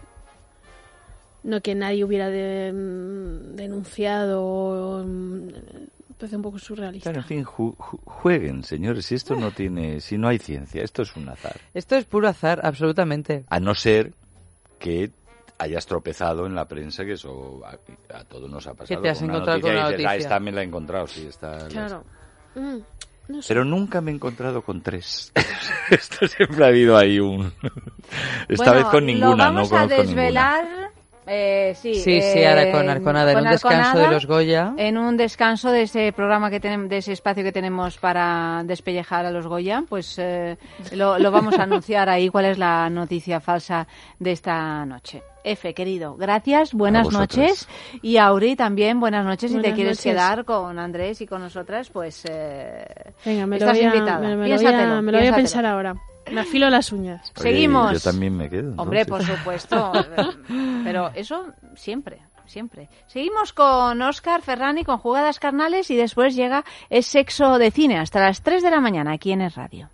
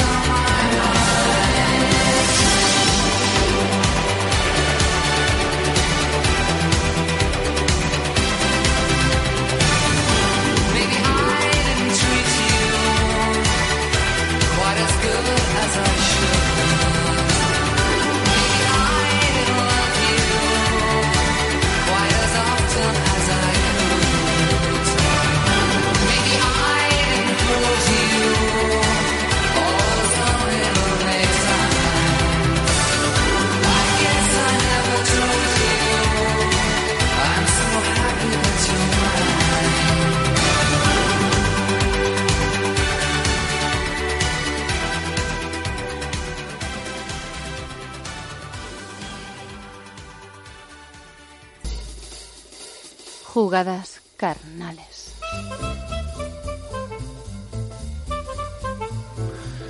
Mm, claro que sí. Hora de jugadas carnales eh, en es sexo.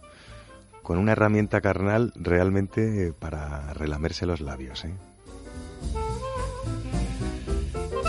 Ya sabéis, esos minutos que todas las madrugadas dedicamos en Es Sexo a descubrir distintos juguetes, complementos y accesorios sexuales que tienen mucho que decir, no solo a carnes propias y ajenas, sino también a imaginaciones propias e imaginaciones ajenas.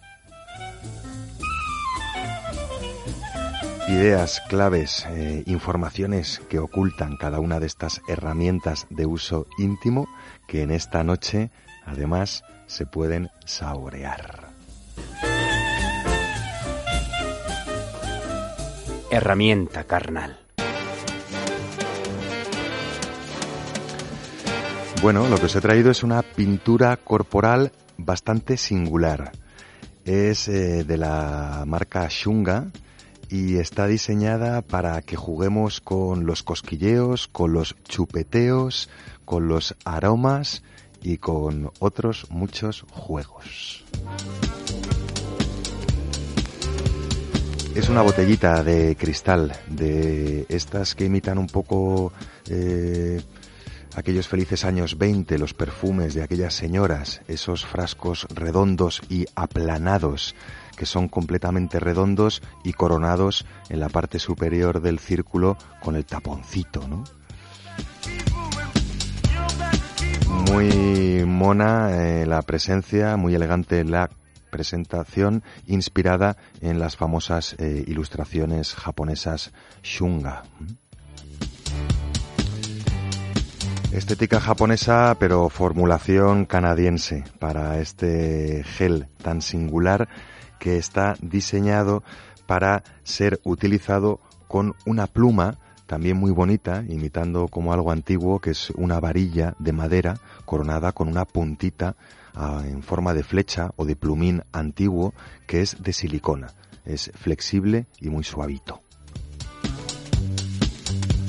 Podéis imaginar por dónde van los tiros o por dónde van los trazos, porque esta herramienta carnal la podemos encontrar en sabor chocolate negro, chocolate blanco o en fresas. Perfecta no solo para servir de preliminar a ninguna práctica sexual en concreto, perfecta para activar en sí una práctica sexual, no necesariamente coital.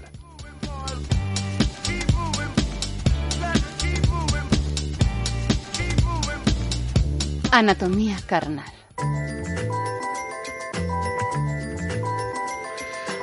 Anatomía carnal afectada fundamentalmente, pues ese órgano enorme, casi más de dos metros cuadrados a nuestra disposición para experimentar con toda la infinidad de sensaciones que cada uno de los pliegues de nuestra piel puede ofrecer a nuestros cerebritos sexuados con el trazo de este plumín impregnado en chocolate por nuestra piel.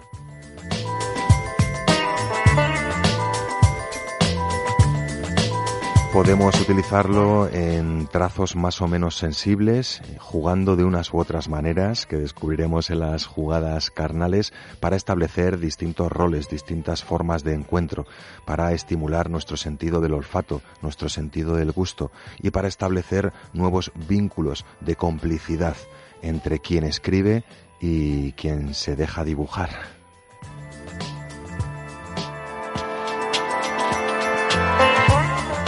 Jugada carnal. Bueno, una y fundamental y posible, la más básica y puede que la más explosiva. Podemos jugar a cosquillear en líneas geométricas que vayan enmarcando áreas especialmente sensibles que terminaremos de dibujar después. Imaginaros, por ejemplo, eh, dibujos como de rayitos alrededor de unos senos. La persona dueña de esos senos va a notar cosquilleos irresistibles e impredecibles en muchos casos que van a ir cerrándose alrededor del seno, haciendo como una forma de sol, ¿no? Imaginaros lo divertido de la situación si luego además hay que eliminar el dibujo con la lengua, cambiando completamente la forma del estímulo. Pasamos de un cosquilleo a un masaje húmedo y cálido. Imaginaros el contraste y las posibilidades alrededor de un seno o flanqueando unas ingles o haciendo líneas por debajo del ombligo y marcando puntitos alrededor de los genitales o vaya usted a saber. Más. Hay personas que también juegan con esta tintura de chocolate o de fresa o de chocolate blanco, según lo elijáis, utilizándola para marcar en su propia piel números en distintas áreas de su cuerpo. Se trata de que la otra persona vaya borrándolos con su lengua y con lo que le dé la boca en el orden que el dueño de la piel haya dispuesto. Más. Mucho más eh, lo podéis imaginar, ¿no? En las posibilidades de que hay personas de que lo calientan previamente un poquito al baño varía para que se note mucho más fluido y para que sea más excitante el contacto con la piel a altas temperaturas, por ejemplo. Más. Y más en vuestra imaginación. Se trata de jugar a dos, que para echarlo en una tostada pues ya podemos utilizar otro tipo de chocolates.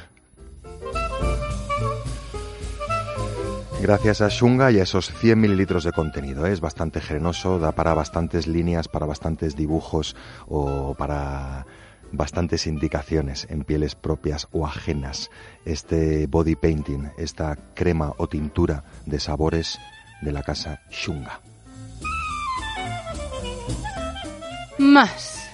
Y mucho más no solo en vuestra imaginación y, por favor, en buena compañía, sino que también encontraréis mucho más en Amantis.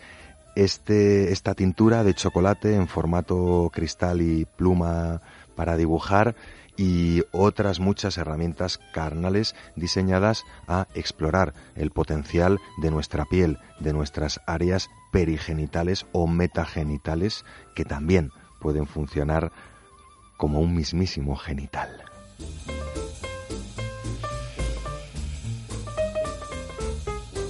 Más. Os decía que más vais a encontrar también en las tiendas Amantis, en sus tiendas físicas de Madrid o de Barcelona o en su tienda virtual a través de www.amantis.net. Allí encontraréis infinidad de herramientas carnales y de ideas para agitar vuestras conciencias. Y también es Amantis quien nos ofrece la posibilidad de recibir en vuestro domicilio de forma completamente discreta un generosísimo lote de herramientas carnales. No tenéis más que participar en nuestros concursos o nuestro concurso de sexo a través de nuestras redes sociales. En nuestro perfil de Twitter es Sexo Radio o nuestro perfil de Facebook es Sexo. Allí encontraréis la pregunta de la semana de Amantis. Tenéis que contestar con un simple sí o con un simple no. Y entre todas las respuestas acertadas puede que sea la vuestra la que reciba un completísimo lote de herramientas carnales, cortesía Amantis.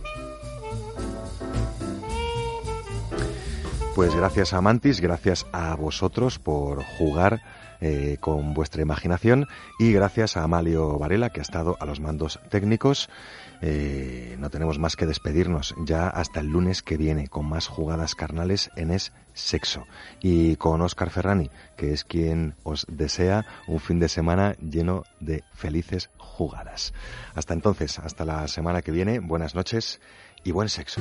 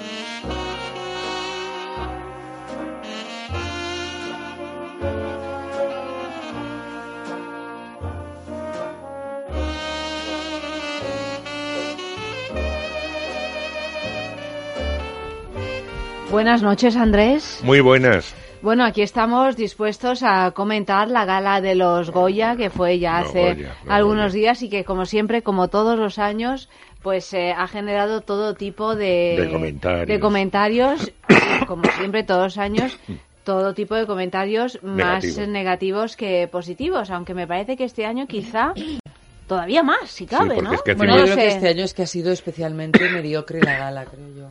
Además, la, la menos vista. La menos vista, ¿sí? En 10 años. ¿Ah, sí, sí? pero de todas maneras, eh, ¿eso a qué ha sido? ¿Por casualidad o la gente que iba pagando No, el no, yo televisor? lo di- os lo dije a vosotras, no os acordáis, cuando estuvimos la semana pasada hablando.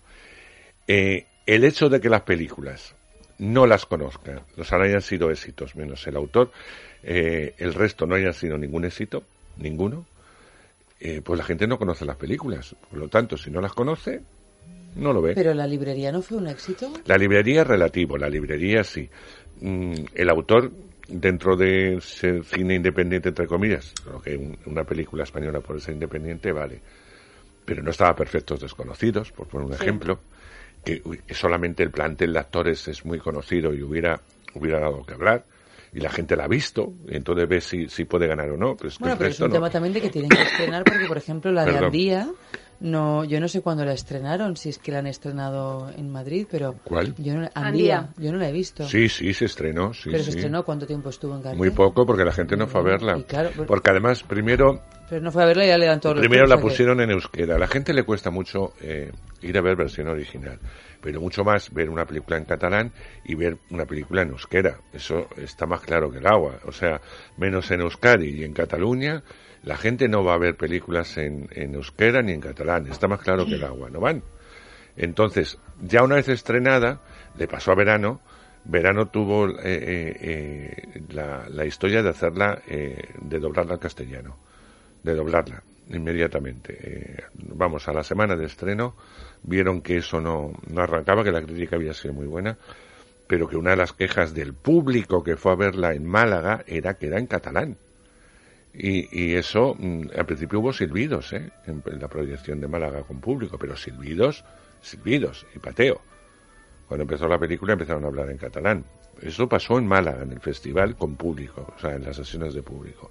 Con lo cual rápidamente se dobló y se estrenó en el circuito de versión original en catalán y en, en toda España y tal, y luego el boca a boca se ha hecho que sea una película que permanezca y que, y que por lo menos la gente la conoce. Pero con Andía no.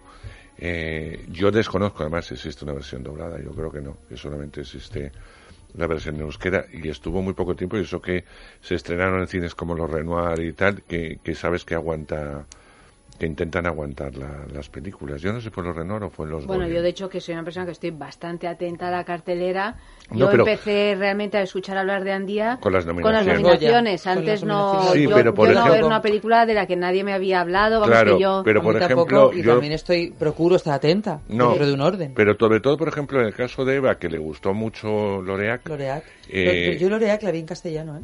Sí, sí, porque se dobló. se Porque dobló. me, o sea, porque me llegó en castellano, yo no sé si. Se dobló, pero si hubiera que- estado en euskera, yo la hubiera visto encantada. Sí, porque bueno, pues a mí la- yo prefiero las versiones originales. Claro. Además, esta es una película bilingüe, porque en un momento que Andía se desarrolla, eh, cuando sale el, el- el Fuera de monstruo, entre la comillas, fuera de, de Euskadi, pues tienen que hablar en castellano, aunque él no sepa hablar en castellano, el hermano es el que lleva el peso y va hablando. Bueno, quiero decirte que es bastante bilingüe, pero que mm, por lo que sea, son películas que no han llegado. Y eso provoca cierta eh, cierta actitud negativa. Luego, los chanantes, como yo los llamo estos dos actores, que, que a mí me pueden hacer gracia en un momento dado y que todo el mundo esperaba más, pues ya en cuanto se inicia y vemos que esto no, que no es Que no el humor pita. de ellos.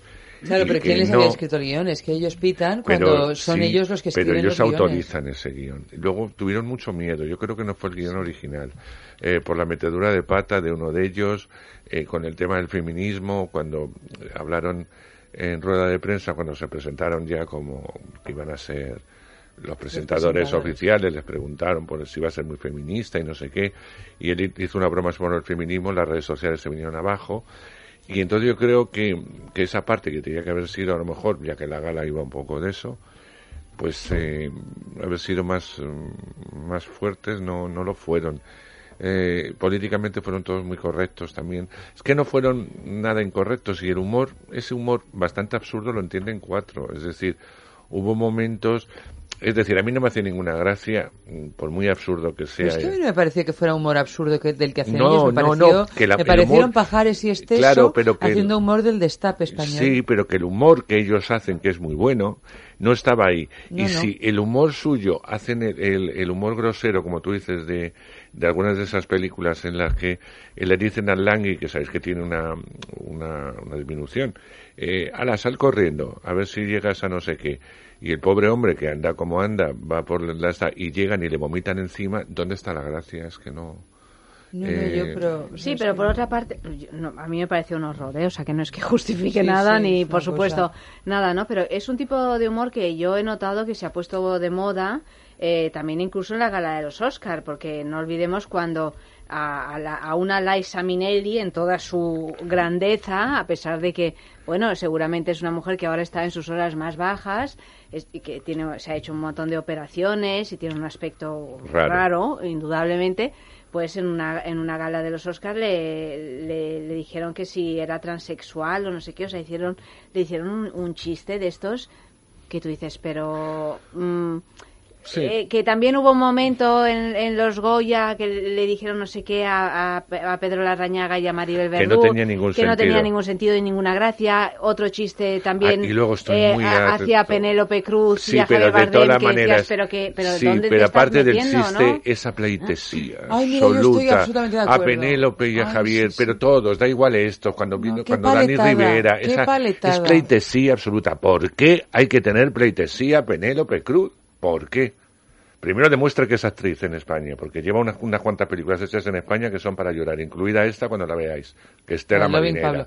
Pero, mira, aunque, aunque lo demuestre aquí, aunque sea la Pero mejor ¿por qué no? Hay, hay actrices maravillosas. O sea, yo estoy harto ya de la pleitesía estos dos. Que es que encima parece que hay que agradecerles que vayan a una ceremonia.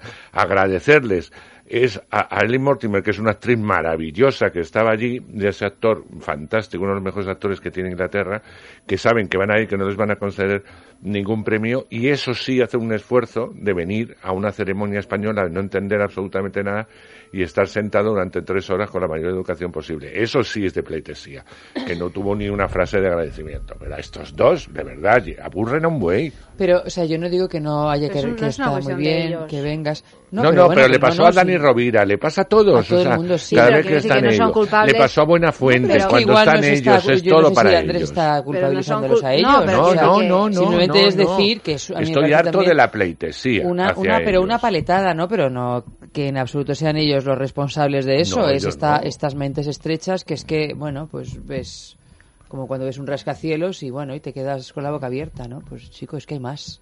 Claro. Acuérdate el año pasado, Dani, con el acueducto de Segovia. O sea, Que sí, que sí, pero sí. o sea, hay un momento sí. que dice, mira, de verdad que me parece una grosería con respecto a los demás, eh, que solamente sean, y luego hacen un chiste bastante suave, pero no entendible. Me parece mucho más fuerte lo que le dijeron a Pedro y a Maribel, que yo tampoco entendí. Bueno, le estaban diciendo a Pedro Larrañaga otro y que era un, un hombre florero, ¿no? O sea, esto era el chiste, pero que tampoco se entendió. Entendió. O sea, que... Yo ni me acuerdo de ese chiste. Era un chiste que se miraron los dos, además. Sí, que no entendían, no, no, no, no se enten- Yo lo entendí un rato después, dije, a lo mejor querían decir esto. O sea, que entonces, claro, algo que es un insulto en realidad ni siquiera lo entiendes, o sea, que es doblemente fallido, ¿no? Primero porque es un insulto y segundo porque es un chiste que no, No, llega y a ninguna además luego parte. es un desconocimiento absoluto. Es un desconocimiento absoluto. Ah, bueno, por supuesto. Eh, porque- desconocimiento absoluto. Decir de porque, Pedro Larrañaga. Porque, eh, porque eh, Ah, bueno, claro, por si por le ejemplo, dijeron que era un hombre florero, claro, pues es para que- morirte de la risa. Sí, Claro, que de risa. y yo, que conocemos un poco esa relación y que conocemos a Pedro, llamarle a Pedro precisamente hombre florero Es ridículo. es no, lo no, más no, ridículo que uno puede echarse a la cara, Sí. porque, eh, bueno, no vamos a hablar ahora de Pedro Lagañaga, Bueno, pero... sí, no vamos a contar el carrerón nadie, pero, increíble de eh, Pedro Pero Larrañaga. vamos, Pero- una cosa es uno vamos. conozcáis a Yanta y tú, que es una cosa No, pública. sí. Hombre, claro, es uno de los productores... eso que no es que Tendría, debería broma. serlo. O sea, que ponerlo en un, en un guion o no se enteran de nada o, o, o no chiste. Eh, por eso te No quiero decir, Es decir, eh, puedes poner muchas cosas, pero no, no acusar de algo a- que ni siquiera tiene gracia a lo que no es precisamente, ¿no? Alguien, ¿no? O sea, a mí me...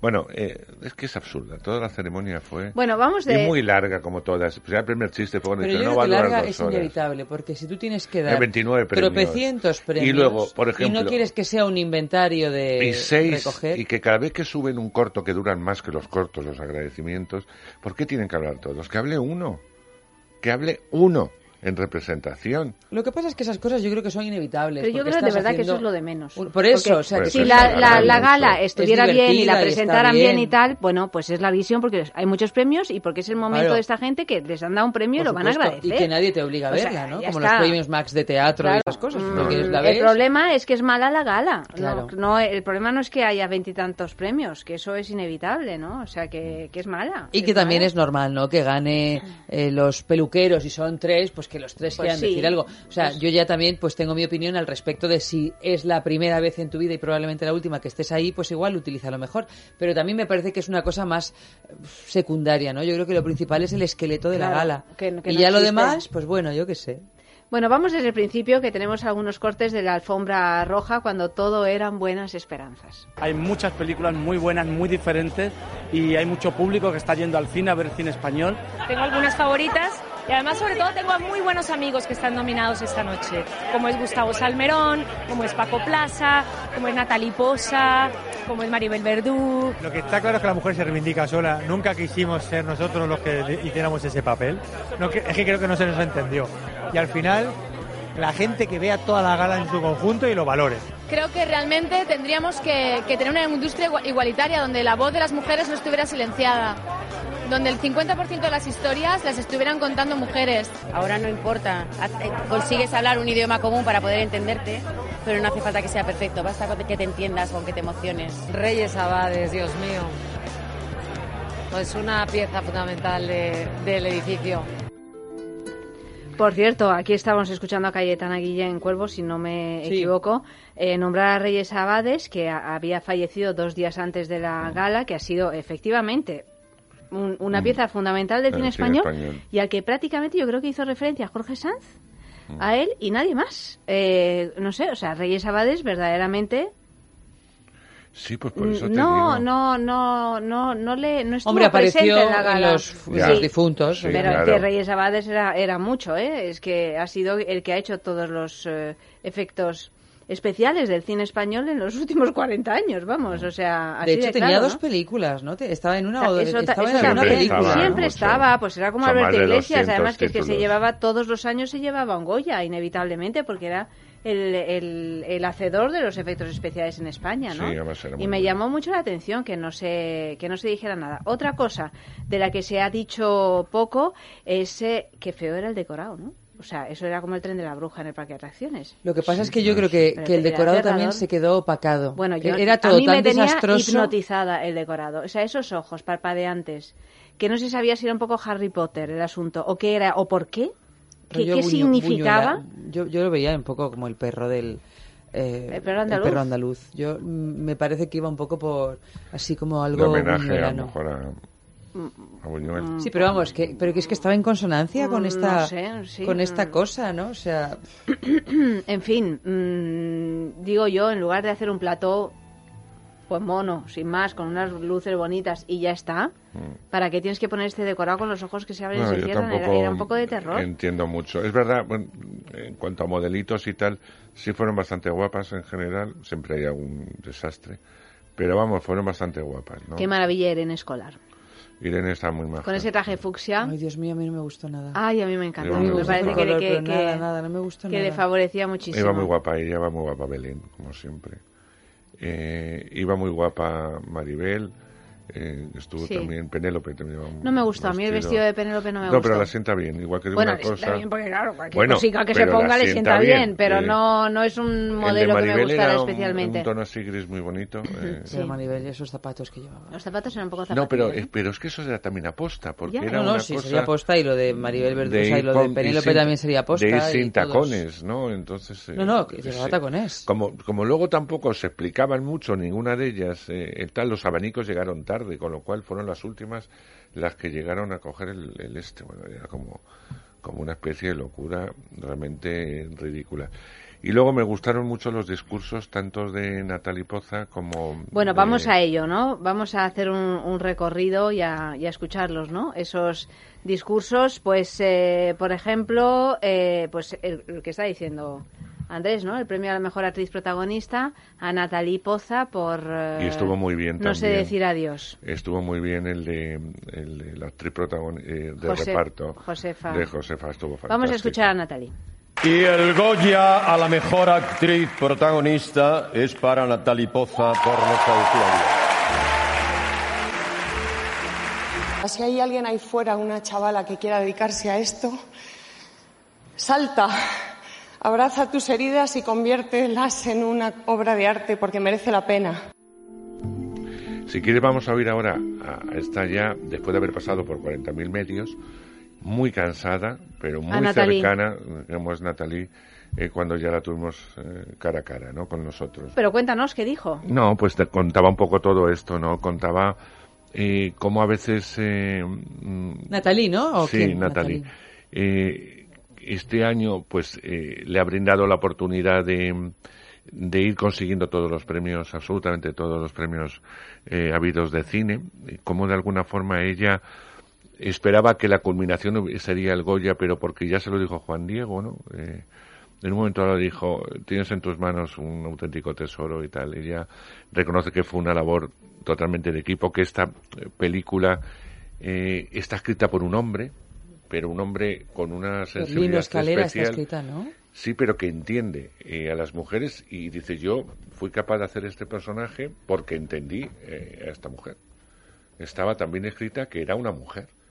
Y entonces, porque a veces haces cosas de una mujer que, que, no- que dices yo esto no lo haría. Es más, yo suelo poner muchas pegas eh, cuando no, no lo veo claro la- los diálogos y sin embargo en esto no, no tuve que tocar ni una coma. Es decir, es que estaba perfectamente escrito, que era consciente de que su vida se desarrolla en el teatro, eh, que era fundamental en ella, el teatro, y que bueno que el cine, eh, esta película lo que le ha brindado es la oportunidad de tener una oportunidad más allá de los 40, de poder hacer una película más allá de los 40 como protagonista, ¿no? Y, y de hacer a, a una mujer. Y eso es Yo me alegré mucho porque me parece que, que es un, un Aparte un trabajo excepcional, es que Mm, eh, fantástico, sí. mm, es una actriz maravillosa. Y además es una actriz que siempre hemos seguido y, y yo, no, la hemos seguido con, con mucho interés porque siempre ha hecho unos trabajos muy, muy interesantes y muy especiales en teatro, muy originales, la manera de abordar los personajes. Sí, a mí me gustó mucho lo que hizo. En otras películas de, donde yo la he visto, en papeles así pequeñitos, no me ha Claro, interesado tanto, la claro, verdad. es lo que es lo que ella decía. Pero Eh, en este sí. Y luego está el caso opuesto de mm, porque Natalie tiene un nombre entre los que vemos mucho teatro y en televisión porque bueno hace poco acaba de terminar la serie interpretada por Ana Belén donde ella hace una de las hijas de, de Ana, ¿no? En Traición, donde está magnífica, por cierto, Natalie. Pero bueno, que de alguna forma es un rostro al que le pones cara, ¿no? O una cara que al que le pones nombre. Pero no es el caso de Adelfa, ¿no? De, de Adelfa Calvo, una- el- como mejor actriz de reparto por el autor, una mujer que lleva toda su vida trabajando en el teatro andaluz, que muy pocas veces le han dado oportunidad de dar el salto al teatro llamado nacional, que se ha tenido que quedar por Andalucía o ha venido a Madrid o a otros sitios, pero con compañías eh, andaluzas y que ha ido interviniendo con muchos y grandes directores en papeles muy pequeñitos, ¿no? Hasta que Martín Cuenca y, y evidentemente eh, dos de las directoras de casting más conocidas de este país piensan que ella tiene que ser la prota y está muy emocionada. Y la, la escuchamos porque fue uno de los momentos más bonitos de la, de la gala, ¿no? Y el Goya a la mejor actriz de reparto es para Adelfa Calvo por el autor. Que las mujeres en el cine tenemos muchas historias bonitas que contar. Que el cine sea de verdad un arte libre, donde los actores y las actrices trabajemos en igualdad. Bueno, este fue un momento de lágrima, ¿eh? Sí. Eh, Pero ella sí. estaba muy emocionada, incluso cuando ya te digo que llegaba, después de haberse metido un tuto de entrevistas, bueno, porque lo decía a micrófono cerrado, es que la gala se ha convertido en un monopolio de televisión española o radio televisión española, y que me da igual decirlo públicamente, en la que todo está al servicio de, de esta cadena. Entonces me parece muy bien, pues que lo hagan ellos. Es decir, que no nos inviten a los demás. De, es que todos los programas de la cadena, absolutamente todos, eh, tienen un espacio para entrevistar a ellos. Incluso ahora se han inventado esta cosa que va a cámara lenta, que queda muy bonita, pero Sí. que lleva un tiempo y un trabajo horroroso. Pero es que está la web, está días de cine, está informativos, está programa de la mañana, está, o sea, hay 40. Faltan los lunes para completar todo. Está también 24 horas, o sea, están todos los programas de la cadena. Cuando luego tienen que hacer una rueda de prensa general a toda la prensa, cuando hay que hacer en un pasillo y muy corto todas las teles para luego ya pasar a, a los ámbitos de radio de todas las radios nacionales fuertes, es que llegan, aparte de llegar a las mini gallos, llegan destrozados. Claro. Porque es que no tiene ningún sentido eh, el paripé de las siete televisiones que llevan dos horas por lo menos de trabajo, una hora, una hora y pico de televisión española, que es lo que ocupan en todo esto. Me parece una auténtica pasada. De Pero todos bueno. modos, tuviste la oportunidad de, Sí, sí, tuvimos la de oportunidad entrevistar de todos, a Javier Adelfa. Gutiérrez, que decidió irse. Con los demás eh, tuvimos la oportunidad. Escuchamos a Adelfa Vamos a Calvo. escuchar a Adelfa, sí. Parece que cuando uno cumple edad ya no hay oportunidad, ¿no? Sí, es verdad, que es que mm, parece que no existimos, las mujeres se, se, nos, se nos tiene olvidada. Yo creo que tenemos historias hermosísimas que contar las mujeres cuando cumplimos 50, entre otras cosas porque hemos vivido. Y cuando vive, pues tienen más cosas que contar. El problema también es que las historias las escriben los hombres, aunque en este caso a mí me ha tocado hacer un personaje maravilloso, pero claro, necesitamos más mujeres guionistas y, más directoras y más de todo en el cine, en todos los departamentos. Y esa es la reivindicación de hoy. El otro día también reivindiqué el cuerpo de la mujer, que es que estamos sometidas a una talla y a unas medidas. ¿eh? ¿Y por qué tiene que ser así? Las mujeres somos hermosas en- con todos nuestros años y en, en esta maravillosa segunda adolescencia que yo estoy viviendo ahora. Que mi corazón sigue joven, aunque mi cuerpo ya, bueno, no es tan joven, pero yo tengo muchas ganas de soñar y de hacer cosas. Yo, yo me siento ahora mismo mejor que cuando tenía 20 años, con más ilusiones, si te digo. Yo solamente espero que el cabezón te siga dando esa ilusión, te siga dando mucho trabajo y que sea un punto y seguido, nada más. Un punto seguido con papeles. Da igual donde vengan, el teatro, la tele o el cine, ¿no? Y que haya muchos Martínez Cuencas en tu vida. Pues sí, ojalá.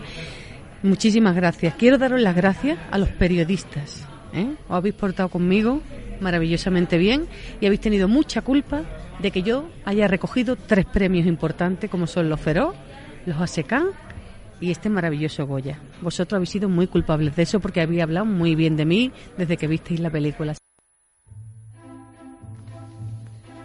Bueno, pues escuchábamos a Adelfa Calvo y, y más, eh, más premios. Eh, David Verdaguer por verano Que me pareció 1993 superinjusto. como mejor actor de reparto. Sí, bueno, ya no nos imaginábamos, ¿no? Que se lo iban a dar, y pero es que esa película yo imagino que también que habían hecho así como una especie de, de premios de consolación, porque si no se iba a llevar ningún Los premio premios gordo- gordos, ¿no? Ay, mira qué pesado. Yo no quise, estaba tan enfadado que no quise entrevistarle. Ni bueno. Pero, pero bueno, le escuchamos cuando lo recogió Sí, sí, y el cuando premio. estuvimos, sí, sí, sí, ahora Sí. lo estuvimos con él. El Goya al mejor actor de reparto es para David Verdaguer. Muchas gracias. Viva el cine, viva la cultura. Bueno, pues eh, sorprendió este premio porque la verdad es que eh, yo creo que no estaba entre los favoritos porque era un personaje que no tenía. Sí, estaba, sí. estaba. ¿Sí? De hecho, se Lo- había llevado el lo- lo- se había llevado el Sí, feroz, sí. pero nosotros habíamos hablado aquí que era como un personaje que no tenía una envergadura suficiente tiene, en realidad. no tiene, no que pero- no sea pero- buen actor que lo es. No, no, no, no, si no digo que sea buen actor o no, sino que yo Sí. creo que era que lo que era el favorito para llevarse el Goya. Porque de hecho ya se había llevado otros premios similares, El aunque tal vez no fuera lo más lógico ni lo más deseable, ¿no? No, no, no. Yo creo que en el fondo no, no se lo cree ni él lo que le está pasando, ¿no? Que no se lo llevarse por 10.000 kilómetros, que era un papelón. Sí, desde luego, y estaba estupendo. Y estaba nominado como reparto, eh, porque la protagonista, eh, Natalia era la Sí. protagonista y él como reparto. Y no, no se lo diesen, y se lo diesen por esta, es que es bastante alucinante. Bueno, pero es que a veces los premios sabemos Son que son así, ¿eh? Son así, Claro, Pero sí. esto es claro, como en los Oscar, ¿no? No le dan el, También, también, go- el sí, Oscar por el Taxi Driver y te lo dan por un desastre Sí. de película Que no que dice sí. nada. Sí, que cuando toca, toca. Claro, que te toca, pues ya está. Eh, le escuchamos también Venga. en una entrevista. ¿Qué supone un premio, un premio Goya para un actor? Hombre, supone que has hecho una buena peli y supone una palmadita en la espalda que te dice los premios no son, no son importantes y muchas veces no se habla de la maldición de, ¿no? Pero sí que es una palmadita que te dice, pues vas por buen camino, chaval. O a la gente de tu gremio, pues le gusta lo que haces y eso es muy bonito. Antes, antes había esa maldición, pero ahora sí es cierto que cada vez más el premio Goya ayuda a lanzar carreras. Es decir, Bárbara Leni, por ejemplo, era... Pero es que Bárbara muy buena, ¿eh? Claro, Es que tiene, es muy tiene que haber una base de talento, evidentemente, pero Bárbara Leni cuando ganó su Sí, Goya pero- era, digamos, muy poco conocida y ese Sí, Goya ha sido el mucho, pero es verdad sí, eh, no ha parado de tra- de no ha currar, parado de, es verdad, es verdad. de trabajar. Le preguntaba antes a Bruna qué es lo que tiene verano que ha llegado a tanta gente de tantos países y de culturas tan diferentes. Pues tiene que estar muy bien contada y que lo que cuenta, todos nos hemos enfrentado alguna vez en la vida, nos enfrentaremos que es a la muerte de alguien querido. Pero lo cuenta también con tanta luz, tanta esperanza, pero a la vez tan la cruda realidad de que se va alguien. E- Es que es muy bonito lo que hace Carla, porque lloras y te emocionas, pero sin apretar absolutamente nada, y eso es, eso es muy difícil, lo ha conseguido. Este año estaba muy complicada tu categoría. Mucho. Compartías con Antonio de la Torre, que justo la escena que han puesto en el resumen, cuando le está gritando a Javier Gutiérrez, esa escena es brillante. la clase. eh, con, con Bill en la librería. No, no, no. eh, Mota, que a mí me gusta mucho lo que hace José Mota, me gusta mucho. Me gusta mucho lo que hace José Es Mota. muy de difícil verdad. lo que sí. hace. No, no caer en, este- en el no está ahí en el punto, es muy difícil lo que hace. Bueno. Bueno, pues efectivamente, yo estaba convenci- convencida de que se lo iban a dar a De la Torre nuevamente.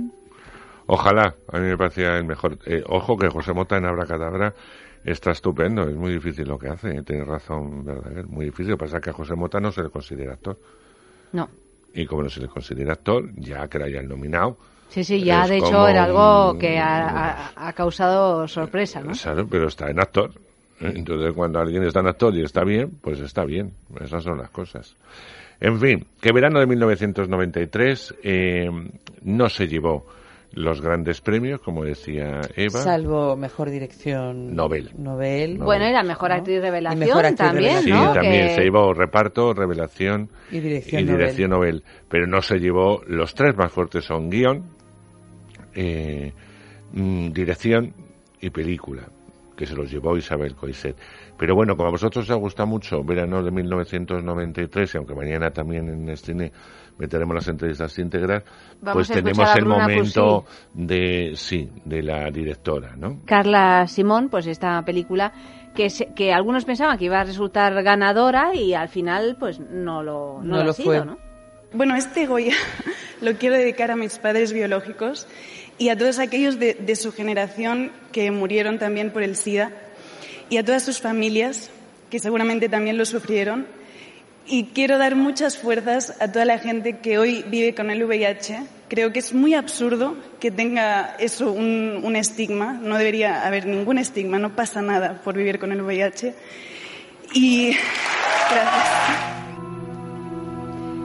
Y además eh, pudiste conversar con ella, ¿no? Después Sergio, de... yo no, oh, yo no Sergio. quise nada de 1993. No quisiste yo nada. entiendo que haya que ¿Cómo es, de ponerlo en el programa con vosotras, pero, Andrés, en el programa disimula, por lo Porque a ti no te menos. gustaba no, esa no, película, No ¿o me gusta la película. Yo no puedo... no, ya me pasó en Málaga. A mí no me entusiasmó la película. Me gustó mucho No sé decir adiós. eh, y entonces yo estaba a favor de No sé decir adiós. Entonces me, me costó enormemente eh, hacer una entrevista más bien fría, aparte que Carla Simón es muy fría, ella va como muy de pero es bastante fría. Eh, entonces, mm, yo no, o sea, me parece muy bien que le hayan dado el premio lo que quieran, que le den lo que le dé la gana, pero no, no me apetecía nada. Bueno, pues escuchamos a Sergio con. Verano tiene algo especial, que gusta a la gente de diferentes países, de diferentes culturas, y eso al final es lo que te importa a ti, ¿no? Más Sí. allá de los premios. Sí, sí, sí. O sea, sin duda, nosotros eh, decíamos que daba igual un poco lo que pasara hoy, porque realmente, o sea, el premio ha sido eh, todo el recorrido que ha tenido, todas las alegrías que nos ha dado, pero sobre todo el público, que ha llegado mucha más gente de la que nunca hubiéramos imaginado. ¿no? Y supongo que al final lo importante es que vengan más trabajos, que el Goya sirva para darte visibilidad, porque eres una directora joven, eres una directora novel, y, y el ejemplo lo tienes en Rodrigo Sorogoyen, por ejemplo, el cómo ganó el Goya también por Stockholm, una película muy pequeñita, y, lo- y cómo está subiendo eh, con su carrera. Supongo que al final eso también es lo importante, ¿no? Que lleguen esos trabajos. Exacto, sí, sí, sí, sí, poco a poco. ¿Qué tiene- ¿Tienes algo ya en mente? Em, sí, tengo, estoy escribiendo. Lo que pasa que no lo cuento aún porque está muy verde, pero, pero estoy escribiendo y hasta ahora ha sido como un poco de, bueno, pues lo he intentado hacer entre todo eso de verano y ahora que siento que ya termina, pues con ganas de centrarme ¿Nos en eso. podrías decir, a lo mejor, si es una historia intimista, Bueno, sí, drama? sí, o sea, yo no, no tengo intención de meter eh, muchos efectos especiales. O de hacer una comedia justo. O de- no, o ni una de miedo, no. No, es, o sea, sí que trata sobre la familia, que al final es un poco mi tema, y eh, sobre el mundo rural, sobre todo. No sé, ¿cómo era la porra que hicimos la semana pasada, Eva? ¿Acertamos? ¿No acertamos? ¿Cómo Vamos fue a el ver quién asunto? Porque acertó veo que más y tienes quién ahí acertó menos. el librito donde No, lo ninguno de nosotros acertó todas. No, no, eso ya lo sé, entre otras cosas porque metimos la pata en mejor película Sí. y mejor dirección, ¿no? No, en mejor dirección no, yo acerté. ¿Acertaste? Sí, no, yo no tenía ganas de que se lo dieran a Coixet, pero me daba que se lo iban a dar. Pues a ver, dijimos, mejor interpretación femenina. Todos Natalie Poza, todos ganamos. Mejor interpretación masculina, todos Javier Gutiérrez, ganamos también. Reparto ella, también Adelfa, que se lo llevó. Reparto el Andrés dijo de la Torre, Ayanta dijo de la Torre y yo dije Verdaguer. O sea que de momento de momento tú. yo voy todo No, no, no, ganado. has ganado tú. Ganado Director, tú, claramente. Manuel Martínez Cuenca, Allan- este Andrés, Ayanta Aitor Arregui y yo Isabel Coixet, vuelvo a ganar. Y en la película, pues Andrés dijo el autor y Ayanta y yo verano del 93. O sea que yo he fallado solo una. O sea que ha ganado la porra, hay que invitar a, No comer pleno. o a cenar No he hecho el a pleno. Eva. Bueno, pero bien, te pero ha ganado. a invitar ha a cenar porque has ganado. Los Claro. dos pagamos tu cena. Sí, sí, sí, sí, sí. Bueno, y la nuestra. ¿Puedo elegir no vas a cenar tú sola. Los dos pagáis Uy, mi cena y yo pago las vuestras. ¿Puedo No, elegir no. restaurante o no? ¿Eh? ¿Puedo elegir? Eh, sí, porque eh, ya es la invitada. Puedes elegir tú. Puedo elegir. Vale, Puedes es que ya lo, ya lo tengo en mente. Ah, ¿lo Bueno. tienes ya en mente? Pues Sí. nada, tú pones fecha, día y lugar. Bueno. Buenísimo. Eh, dicho esto, eh, vamos, a ¿Seguimos? la, eh, vamos a la gran ganadora. ¿no? A la gran ganadora. Andía. Isabel Coixet. Ah, bueno, es No, luego hablamos de Andía. del pensando en fenómeno Andía. del Pero es fenómeno verdad que la gran Isabel ganadora Coixet, fue la librería. la sí. librería, Fue- mejor Esa película dirección. que a mí mira, me pasa lo que te pasa a ti con Verano del 93, fíjate que me pasa a mí con la librería. Ya, ya. A mí es que me cae muy bien Isabel. Pero No, te va- bueno. No, bueno, pero te va a mí tampoco me cae mal Isabel, Luego pero te voy a contar eh, la próxima película que me lo dijo sé, lo que va sé. a hacer, que Las el matrimonio de las dos interesante. mujeres, ¿no? Va a ser una película interesantísima porque se la produce además Netflix, con lo cual podrá trabajar en absoluta libertad, que es lo que le gusta a Isabel Coixet, sobre eh, un caso real de dos mujeres eh, que se casaron por la iglesia, Sí. porque una de ellas se hizo pasar Por hombre. por hombre, hasta que fueron delatadas por el pueblo, huyeron a Argentina, o sea, pasaron un verdadero calvario. Eh, Pero que tú ves las fotos y realmente yo pensaba que era un hombre. Uno. Sí, sí. O sea, que se hizo pasar, yo no sé si a ella se hizo pasar de manera voluntaria o simplemente por dar Lo el que paso pasa es para que las casarse. dos actrices que ella quiere para el reparto eh, mm, físicamente no se parecen nada a ellas, porque ¿Qué estamos hablando quiere? Natalia de Molina, mm, una actriz fantástica y guapísima. Natalia Molina, eh, la de...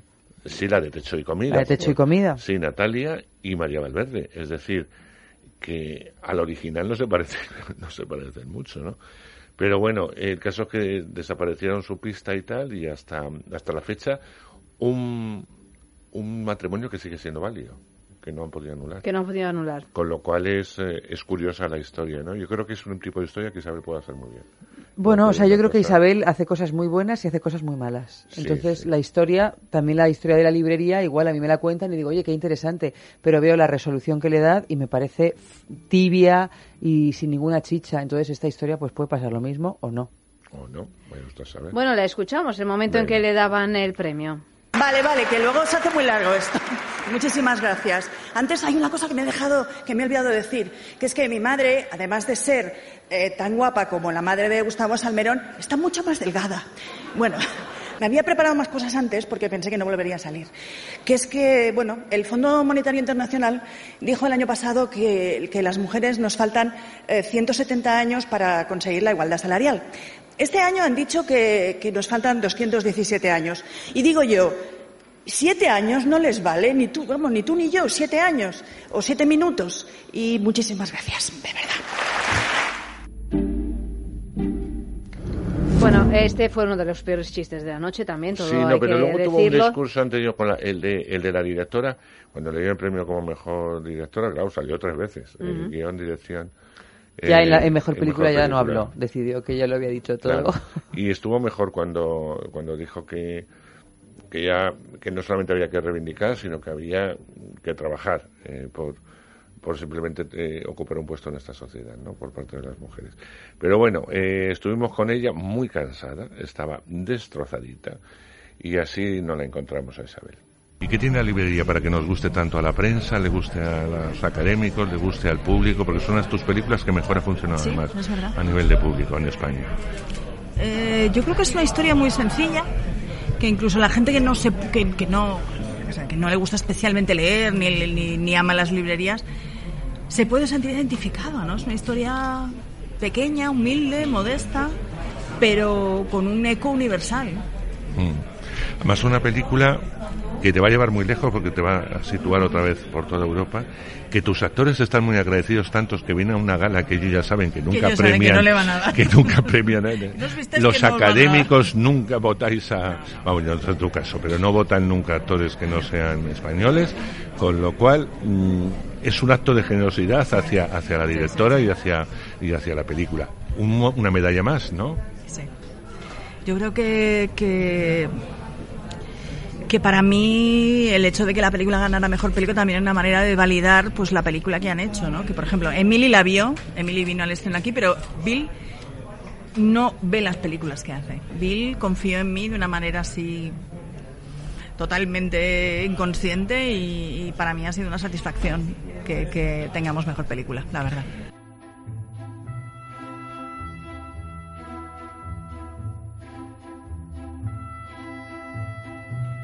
Pero como que Bill no ve las películas. No. Vamos a ver, o sea... Luego se lo, se lo pregunté y me dice, no, no, pero no, son- no la mía en especial, dice todas, él hace una película. Que no la ve, ¿no? Que no le no interesa. ve. es que a Bill no le gusta el cine.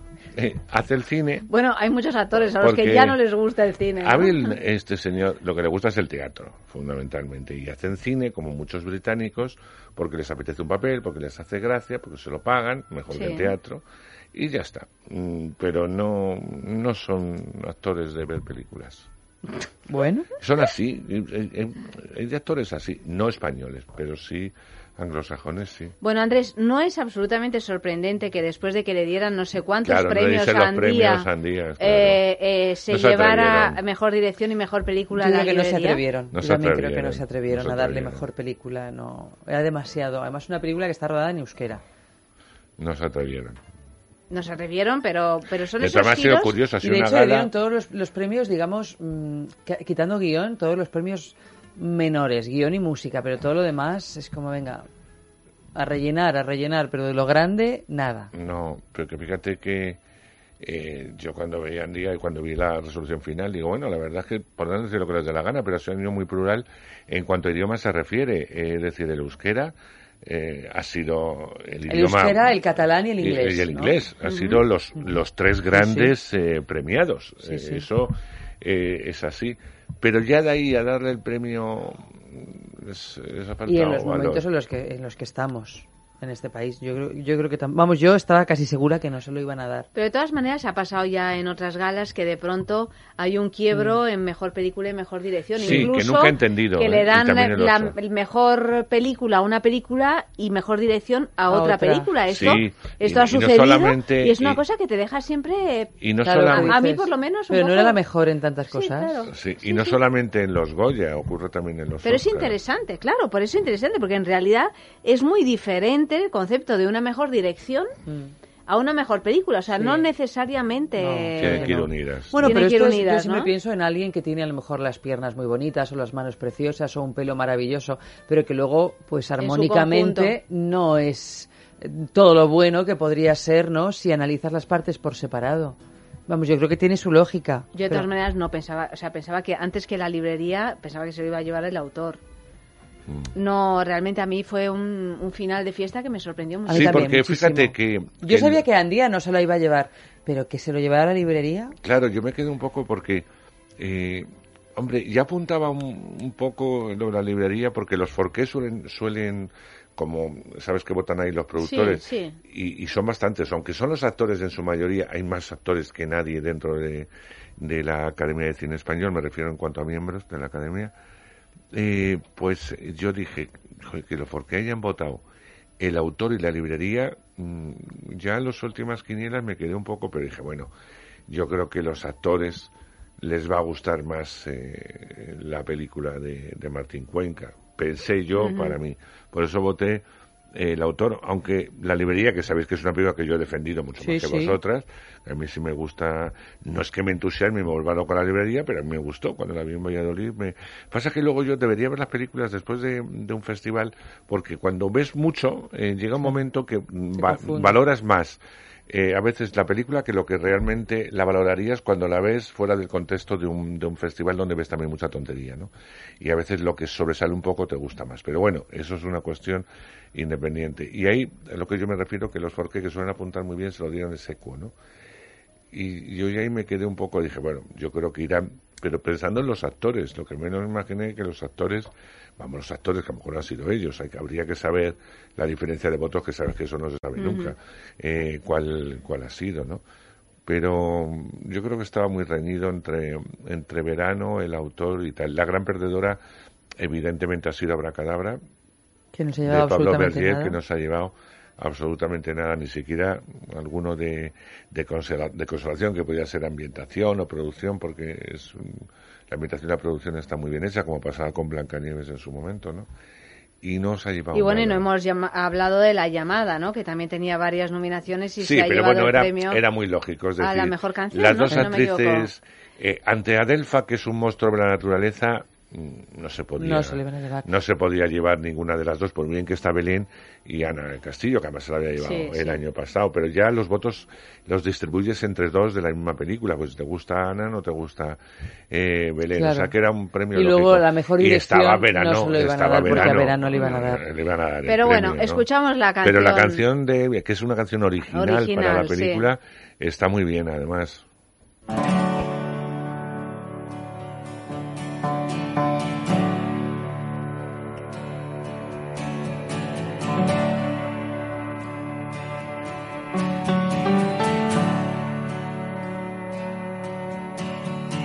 Cuando no encontramos la velocidad y las piernas se clavan. Cuando no dices nada, entonces empiezo a escuchar. Cuando no has tenido la oportunidad y las gafas se empañan. Cuando vamos de cara entonces echamos a andar. Sueño con estar por encima de todo, por debajo de tu falda, con la noche llena de luz y tu voz pausada, y tu voz pausada. Hoy he sentido con toda la fuerza, las luces apagadas y las piernas abiertas.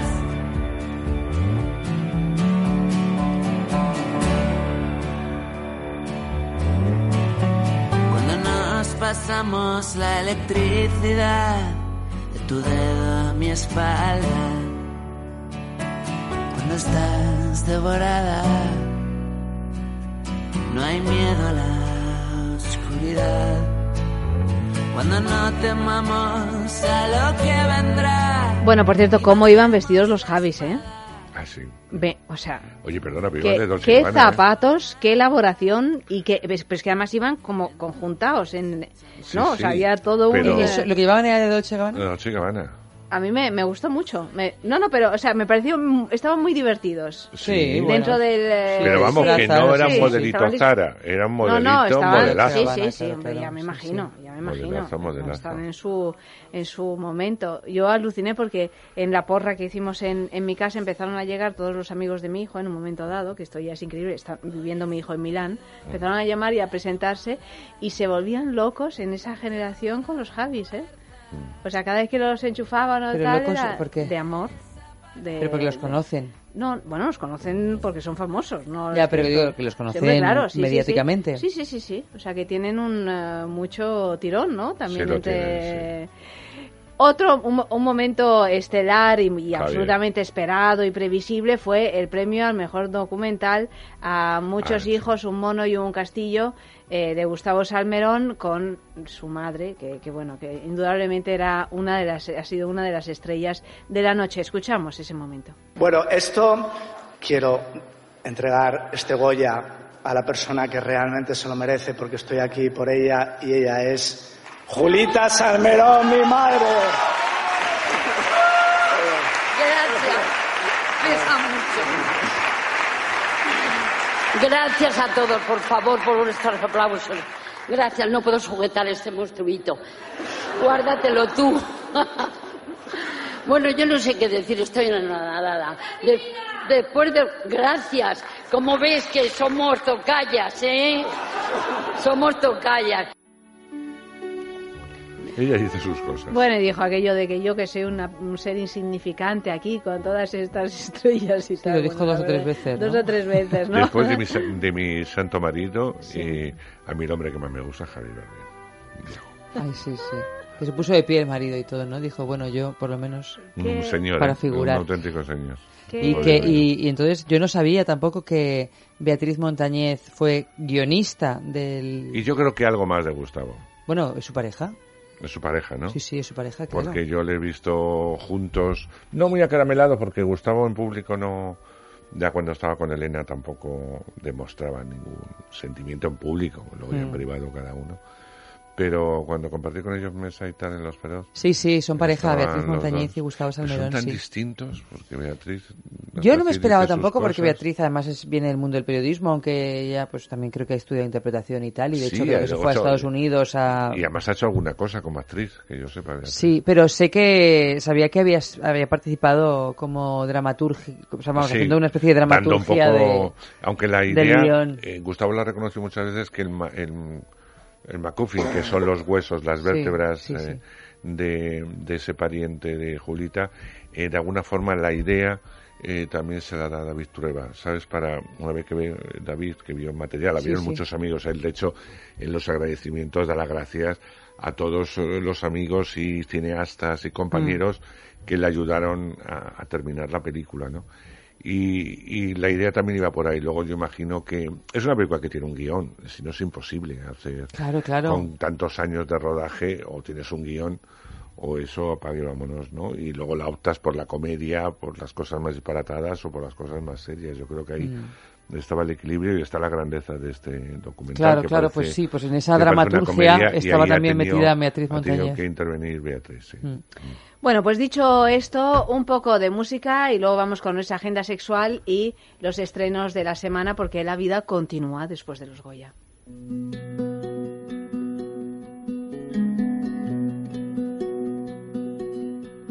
Algunas veces, estando solo estás acompañado, haciendo nada, jugando con el humo de un cigarro, la ventana, mirando cómo nace el sol. Algunas veces, en el olvido estás acompañado pensando en alguien o con tu viejo libro entre las manos o en una playa contando tu secreto al mar. A veces uno siente soledad estando acompañado y escucha una palabra sin valor y nace una sonrisa sin verdad. Y miras tu reloj y buscas el momento de escapar y a la hora del silencio no queda nada. Algunas veces en el silencio estás acompañado, poniendo alas al sueño que la noche te ha dejado. O en la ventana, mirando cómo muere el sol. Agenda sexual.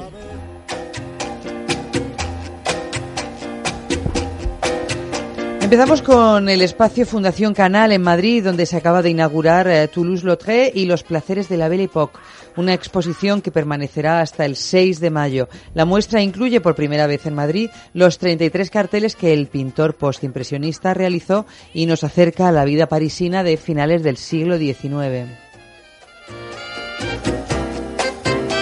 El viernes 9 y el sábado 10 de febrero tenemos el festival La Boca Erótica en Madrid, en el Círculo de Bellas Artes, un festival de cine de temática sexual que ofrece una visión transversal del erotismo. Lo hace con 32 películas, 16 de ellas dirigidas por mujeres y 5 charlas sobre sexualidad, lo dicho en el Círculo de Bellas Artes en Madrid. La obra Las Troyanas, dirigida por Karma Portacelli, podrá verse en el, el, domingo en el Teatro Bretón de los Herreros de Logroño, en La Rioja. Y seguimos con el arte, pero esta vez para recordaros que el Museo Erótico de Barcelona ofrecerá un amplio recorrido histórico-cultural sobre la influencia del erotismo en la humanidad desde el inicio de los tiempos. Podemos encontrar desde la videocolección privada de cine porno del rey Alfonso XIII hasta salas dedicadas a las sex Andrés, estrenos. ¿Qué nos depara? Qué pereza. El ¿eh? fin de semana. Qué Tam- pereza. La primera es qué pereza, qué necesidad. Bueno, 50 sombras liberadas. Ah, bueno. Ala, Ay, ya ay, llegamos. No Bueno, me la semana que viene hablaremos que ya de están ello aquí. con- Ah, la semana que No, viene no, ya. la semana que viene no, la otra. La otra, la semana, que es la de viene- Guadañino. No, Esa ya has hablado de ella. Eh, Sí, 120 ah. pulsaciones. Ah, no, verdad, pero no hablamos la semana que viene, si se estrena este el, el mañana viernes. pero hombre, ¿no? si no, se nos va a pasar muchos 120 Se pulsaciones, nos va a pasar ¿no? mucho. Ah, bueno, en bueno. cualquier caso. Bueno, vamos a hablar de, ello, ella. sí. Sí. 50 sombras liberadas. Bueno, la tercera ya por fin y definitiva. Pero Eh, esta es la definitiva, ¿de verdad? Ay, yo espero que sí, porque sabes que la, la loca... siempre lo anuncian como No, es aquí que se la- acaba. La loca de la escritora ha escrito lo mismo, pero ahora desde el punto de vista de él. Por eso, por eso te pregunto. Hombre, pues no se va a no, acabar, evidentemente, eh, porque les está dando un Pero la venden como la última, porque yo he oído también No, la última, publicidades la última. de... La primera dio se mucho dinero, la aquí. segunda dio dinero, pero menos, y esta tercera se espera que menos. Eh, para, yo creo que los liberados van a ser eh, Dakota Johnson Eva y yo. no, no, Claro, los que tengamos Dakota Johnson y Jamie. Dornan van a ser los liberados porque como no se pueden ni ver desde el primer plano de la película, que lo han hecho además bastante ostensible y no lo han negado ninguno de los dos, y los rumores han sido que se han llevado a matar, sino peor, pues eh, mm, las A mí estas cosas... historias de cine me encantan. Pues eh, claro... eh, Obligados a entenderse en la cama, Quiero- además, porque quiero, ya me dirás. Claro, quiero decir con esto que se han debido liberar. Ya no te voy a volver a ver el careto, a no ser que me paguen un montón de dinero por volver a trabajar contigo. Bueno, pues esta última acaba donde acaba la otra, o sea, un segundo después, ¿no? Y ¿Dónde aquí acaba ya la otra? ¿Cómo que dónde acaba la otra? Donde acaba la segunda. Ah, empieza donde acaba la sí, anterior. sí.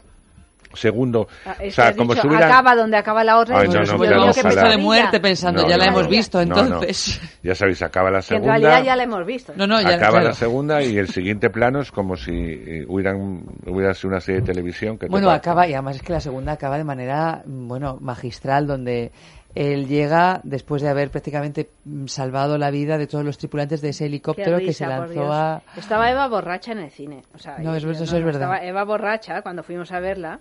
Porque Porque veníamos de una comida donde, de- bueno, pues yo consumí de comer un- cosas. Es que un cocido es- y, está bueno. bien, está bien verla en esas condiciones Sí. porque uno la, la ve con humor. Yo, la verdad, bueno, Bueno, la vi pues- entre, La- eh, entre humor siesta, y los ojitos eh, entornados. Pues ya sabéis que en esta vuelve a entrar en contacto el enamorado de ella, ese enamorado obsesivo y celoso que va a hacer cualquier cosa por destruir el matrimonio porque quiere que sea suya.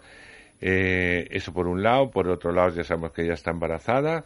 Eh, que ¿Qué él- dices? Ah, bueno, él- pero eso no lo sabíamos, que bueno, está ya embarazada. está embarazada. Pero ya no se, se sabíamos que casan, está ya embarazada. sabéis que se casan. Sí, pero se casan. por- Bueno, él le pide matrimonio. toda la Sí. película, No, no, te cuento lo que hay al Hombre, principio. lo que no, hay, no, lo no, que hay, no. pues, está el bueno, los tres elementos. Se casa.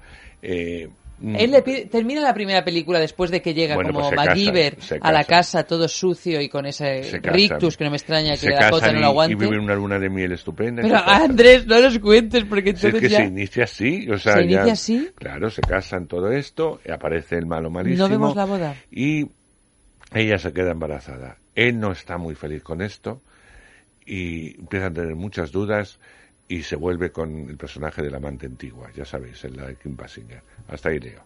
En fin, melodramón, culebrón eh, y horror. O sea, todo Horror. junto. Horror. Pero, Malano. o sea, es peor que... Las anteriores. Da igual. pero si es que son igual de malas. Es que malo necesidad. Yo sé que los que os gustan mucho 50 sombras liberadas en este momento eh, estáis acordándonos de, de toda mi familia y tal, porque a vosotros la adoráis. Hay gente que adora la Sí. trilogía. Y por tanto, aunque las películas no les esté gustando porque no se imaginaban lo mismo, tampoco se atreven a, a decir que son malas. Pero ya no vais tanto a verlas, porque la recaudación en taquilla se nota que no habéis sido los mismos los que habéis ido a verla. En fin, que haya vosotros, pero por favor, si no seguís esta saga, mm, ahorraros. Bueno, yo creo que el que no ha visto la primera y la segunda no se va a meter a ver la tercera. Bueno, pues no creo, esperemos que no. espero, ¿no? espero eh, que no. Bueno, y de ahí nos vamos a, las películas de Clint Eastwood, que sabéis que algunas que me gustan y otras que no. Esta me gusta, bueno, me gusta por el planteamiento, pero como ya me sé el final, pues me da un poco igual. 15.17 tren a París. Y vosotros diréis, ¿esto qué es? Bueno, pues Clint, Clint Eastwood eh, ha decidido, en su aspecto más patriótico, porque sabéis que es muy patriota, Muy, muy. eh, para eso es republicano y es muy patriota, Sí, sí, sí. y ya no lo demostró con el francotirador, pues ahora va, da un posito más allá, con 15.17, y nos cuenta, ¿os acordáis de, de estos tres soldados que evitaron eh, una masacre en un tren en París que eh, sospecharon de un... Sí, recientemente además. Sí. Quiero decir que no ha pasado mucho tiempo No. desde que... sospecharon de un, de un árabe y tal, que había algo extraño, y pudieron detenerle y tal, y evitar esa masacre en el, en el tren. Bueno, pues eso es lo que cuenta, eso. Y además ha decidido, porque primero hizo pruebas a actores y dijo, bueno, pues voy a hacer pruebas a los protagonistas a ver si me dan bien A los cine, mismos a los mismos. soldados. Y entonces les, les hizo prueba, les gustó, y son los mismos soldados los que se interpretan a sí mismos en esta película con argumento que tiene un poco un punto de ficción y documental. Bueno, el final ya lo sabéis, eh, pues eh, los momentos de tensión se viven, pero relativamente, porque te sabes el final de la película. Supongo que película muy baratita, mm, se estrena en todo el mundo, la gente irá a verla y los patriotas disfrutarán, como nos podéis imaginar. Evidentemente, eh, pues es lo que ocurrió en, en ese tren, que como dice Allanta no hace tanto tiempo, concretamente fue, yo estaba mirando, el 21 de agosto de- del 2015 en el tren que iba de Ámsterdam a París. No me acuerdo yo de ese, Sí, de ese sí. caso. Sí, bueno, pues eh, iban estos tres, iban, no iban de servicio y vieron unos elementos, eh, vieron a, a un individuo mm, sospechoso que se manejaba de una forma que no es muy habitual y que lo que iba era provocar una masacre dentro del tren y ellos la pudieron evitar, mm, evidentemente arriesgando sus propias eh, vidas, ¿no? Y eso es lo que cuenta, ¿no? Cuenta pues un poco cómo fue todo eso, hombre, te cuento un poco más de ellos, cómo llegan al tren, porque si no la película se acaba en 10 minutos, pero... Eh, claro, eh, pero mm, bueno, pues esto, esto es lo que hay. Esta película a mí me gustó mucho, esta que viene a continuación. Es una película muy indies, es de Son Becker, se llama The Florida Project. eh, William Dafoe está nominado como mejor actor Mira, yo de estoy- reparto. William Dafoe es mi actor preferido. Pues en esta te, te te va a, po- a sublimar. Me Estoy de acuerdo, ¿eh? A mí también Pues me gusta os vas- muchísimo. os va a volver locas porque Excepto cuando trabaja con las Bontier. hace, Sí. hace un personaje muy alejado de lo que hace habitualmente, que siempre tocan a los malos o los oscuros o los perversos, pero los hace muy bien. Los asesinos aquí hace un buen hombre, un hombre cascarrabias, pero un buen hombre. Y, y te llama mucho la atención. Este sí es un premio, es un premio. Le van a dar, el- he leído que le van a dar el oso eh, en Berlín por su trayectoria. Bueno, eso seguro. Pero ojalá le vieran el Oscar como mejor actor de reparto, que yo creo que se lo va a llevar el protagonista de eh, tres anuncios eh, fuera de las, a las tres anuncios a las afueras. Eh, porque es más- Extraordinario. pues, también. O sea, está pero- extraordinario pero fíjate ese lo que te digo, está mejor Dafoe, Ujú. porque viendo su trayectoria vemos cómo un actor se puede transformar en algo que, que, que a priori solamente tiene la visión el director que dice Dafoe puede hacerme este personaje. Porque tú a priori sobre guion no se lo darías, ¿no? Porque está por el aspecto y por la carrera que ha desarrollado. Bueno, es igual. De Florida Project nos cuenta eh, lo que fue un proyecto eh, que se hizo en, cerca de Los Ángeles, eh, cerca de Disneylandia, mejor dicho, pero en la que está situada en Los Ángeles. Entonces, eh, como hospedarse dentro de los recintos de Disneylandia son muy caros, pues fuera, lo que es fuera del recinto de Disneyland, eh, se crearon como moteles eh, para que la gente se pudiera hospedar, eh, estar un día allí y volver al parque, entrar y salir del parque y no pagar la estancia en los hoteles dentro de Disneyland. ¿Qué pasa? Esto con el tiempo se ha ido deteriorando y está ocupado realmente en su mayoría por ocupas, mm, ocupas no que no paguen, sino por familias que no tienen dinero y que se hospedan en estos moteles y que en vez de estar un día o dos lo hacen como si estuvieran en sus casas porque no tienen donde hospedarse, ¿no? Entonces vamos a ver la historia contemplada a través de dos niñas. Esa historia que ellas no viven la crueldad de lo que están viviendo sus padres, la agonía, la, eh, la falta de recursos, porque son niñas. Entonces, para ellas todo es un juego, ¿no?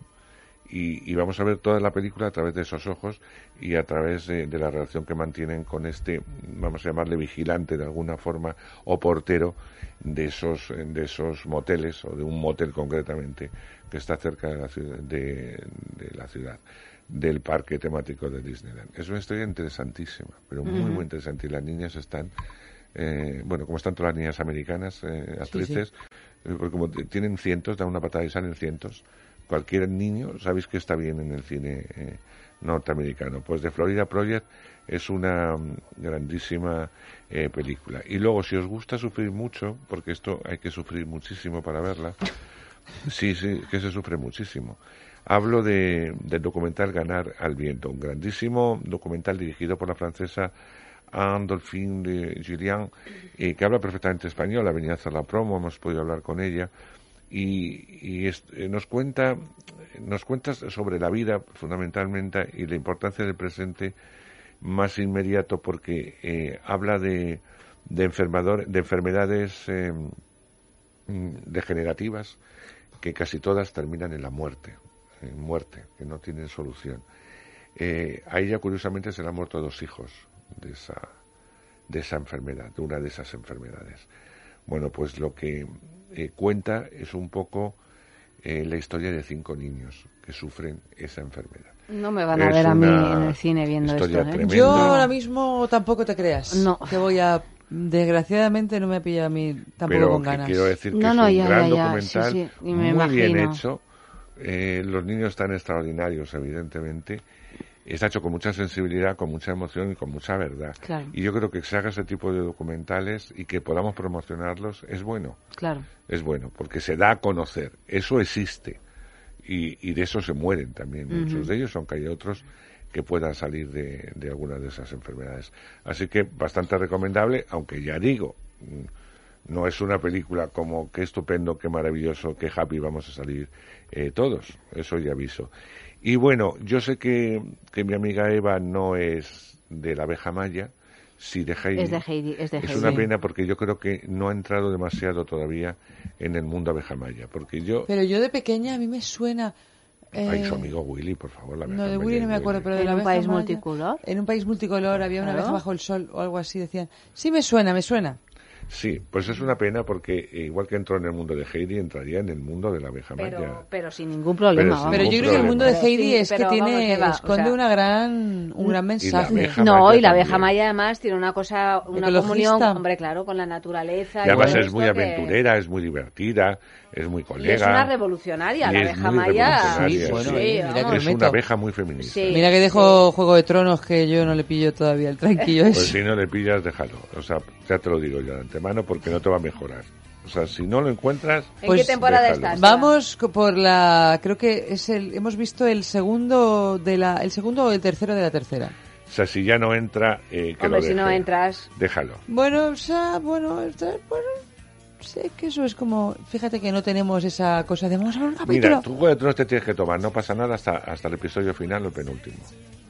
Ah, bueno, nada, entras. bueno, pues es asumir la Vas pérdida de tiempo como una rebeldía, ¿no? Ya te he dicho que te veas dando Navi que te va a gustar más. Bueno, pues se estrena, se estrena La abeja Maya 2, Los Juegos de la Miel, Nuevas Aventuras de Los Maya. juegos de la miel. Los Juegos de la Ay, Miel. que me muero de la risa, como los juegos del hambre, los juegos de la miel. Y su amigo Willy, que siempre se le meten Que, embrollos. que es que habría que hacer una serie sobre el amigo Willy. El amigo Willy. un Tiene spin-off. Tiene un spin-off. Un spin-off total. sí. Bueno, pues como veréis un poco de todo. Mm, Lo más importante es una película muy indie, la que os contaba de Project, eh, y que no creo que vaya a haber mucha gente, pero bueno, el circuito de versión original yo creo que va a funcionar muy bien. Andrés, pues muchísimas Un placer, un gracias. La semana que viene seguiremos hablando de cine. Buenas noches. Buenas noches, Eva. Se acerca Buenas noches, ya- mira, antes de irnos Ah, decir cuál era la noticia claro. falsa ¿Cuál es la noticia de la falsa? sextulia y es el juez que da, el, el actor porno que denuncia que el molde del pene era suyo. Es falsa la noticia. Es, es la, es la noticia falsa que creo que es la 3, si no me equivoco, ¿no? Sí, yo creo que es la noticia 3, La 3 sí. y también decir que el tema del balneario esta noche es Desvísteme, que han llegado un montón de mensajes que no nos ha dado tiempo a, leer, a leerlos, pero que todos participáis en el sorteo, que porque además la semana que viene sabremos quién irá a pasar ese fin de semana maravilloso en el balneario de la Ermida. www.balneariolahermida.com. Pues lo dicho, queridos, buenas noches, hasta el lunes que viene, que volveremos a partir de las doce y media de la noche para seguir hablando de sexo aquí mismo, en Es Radio.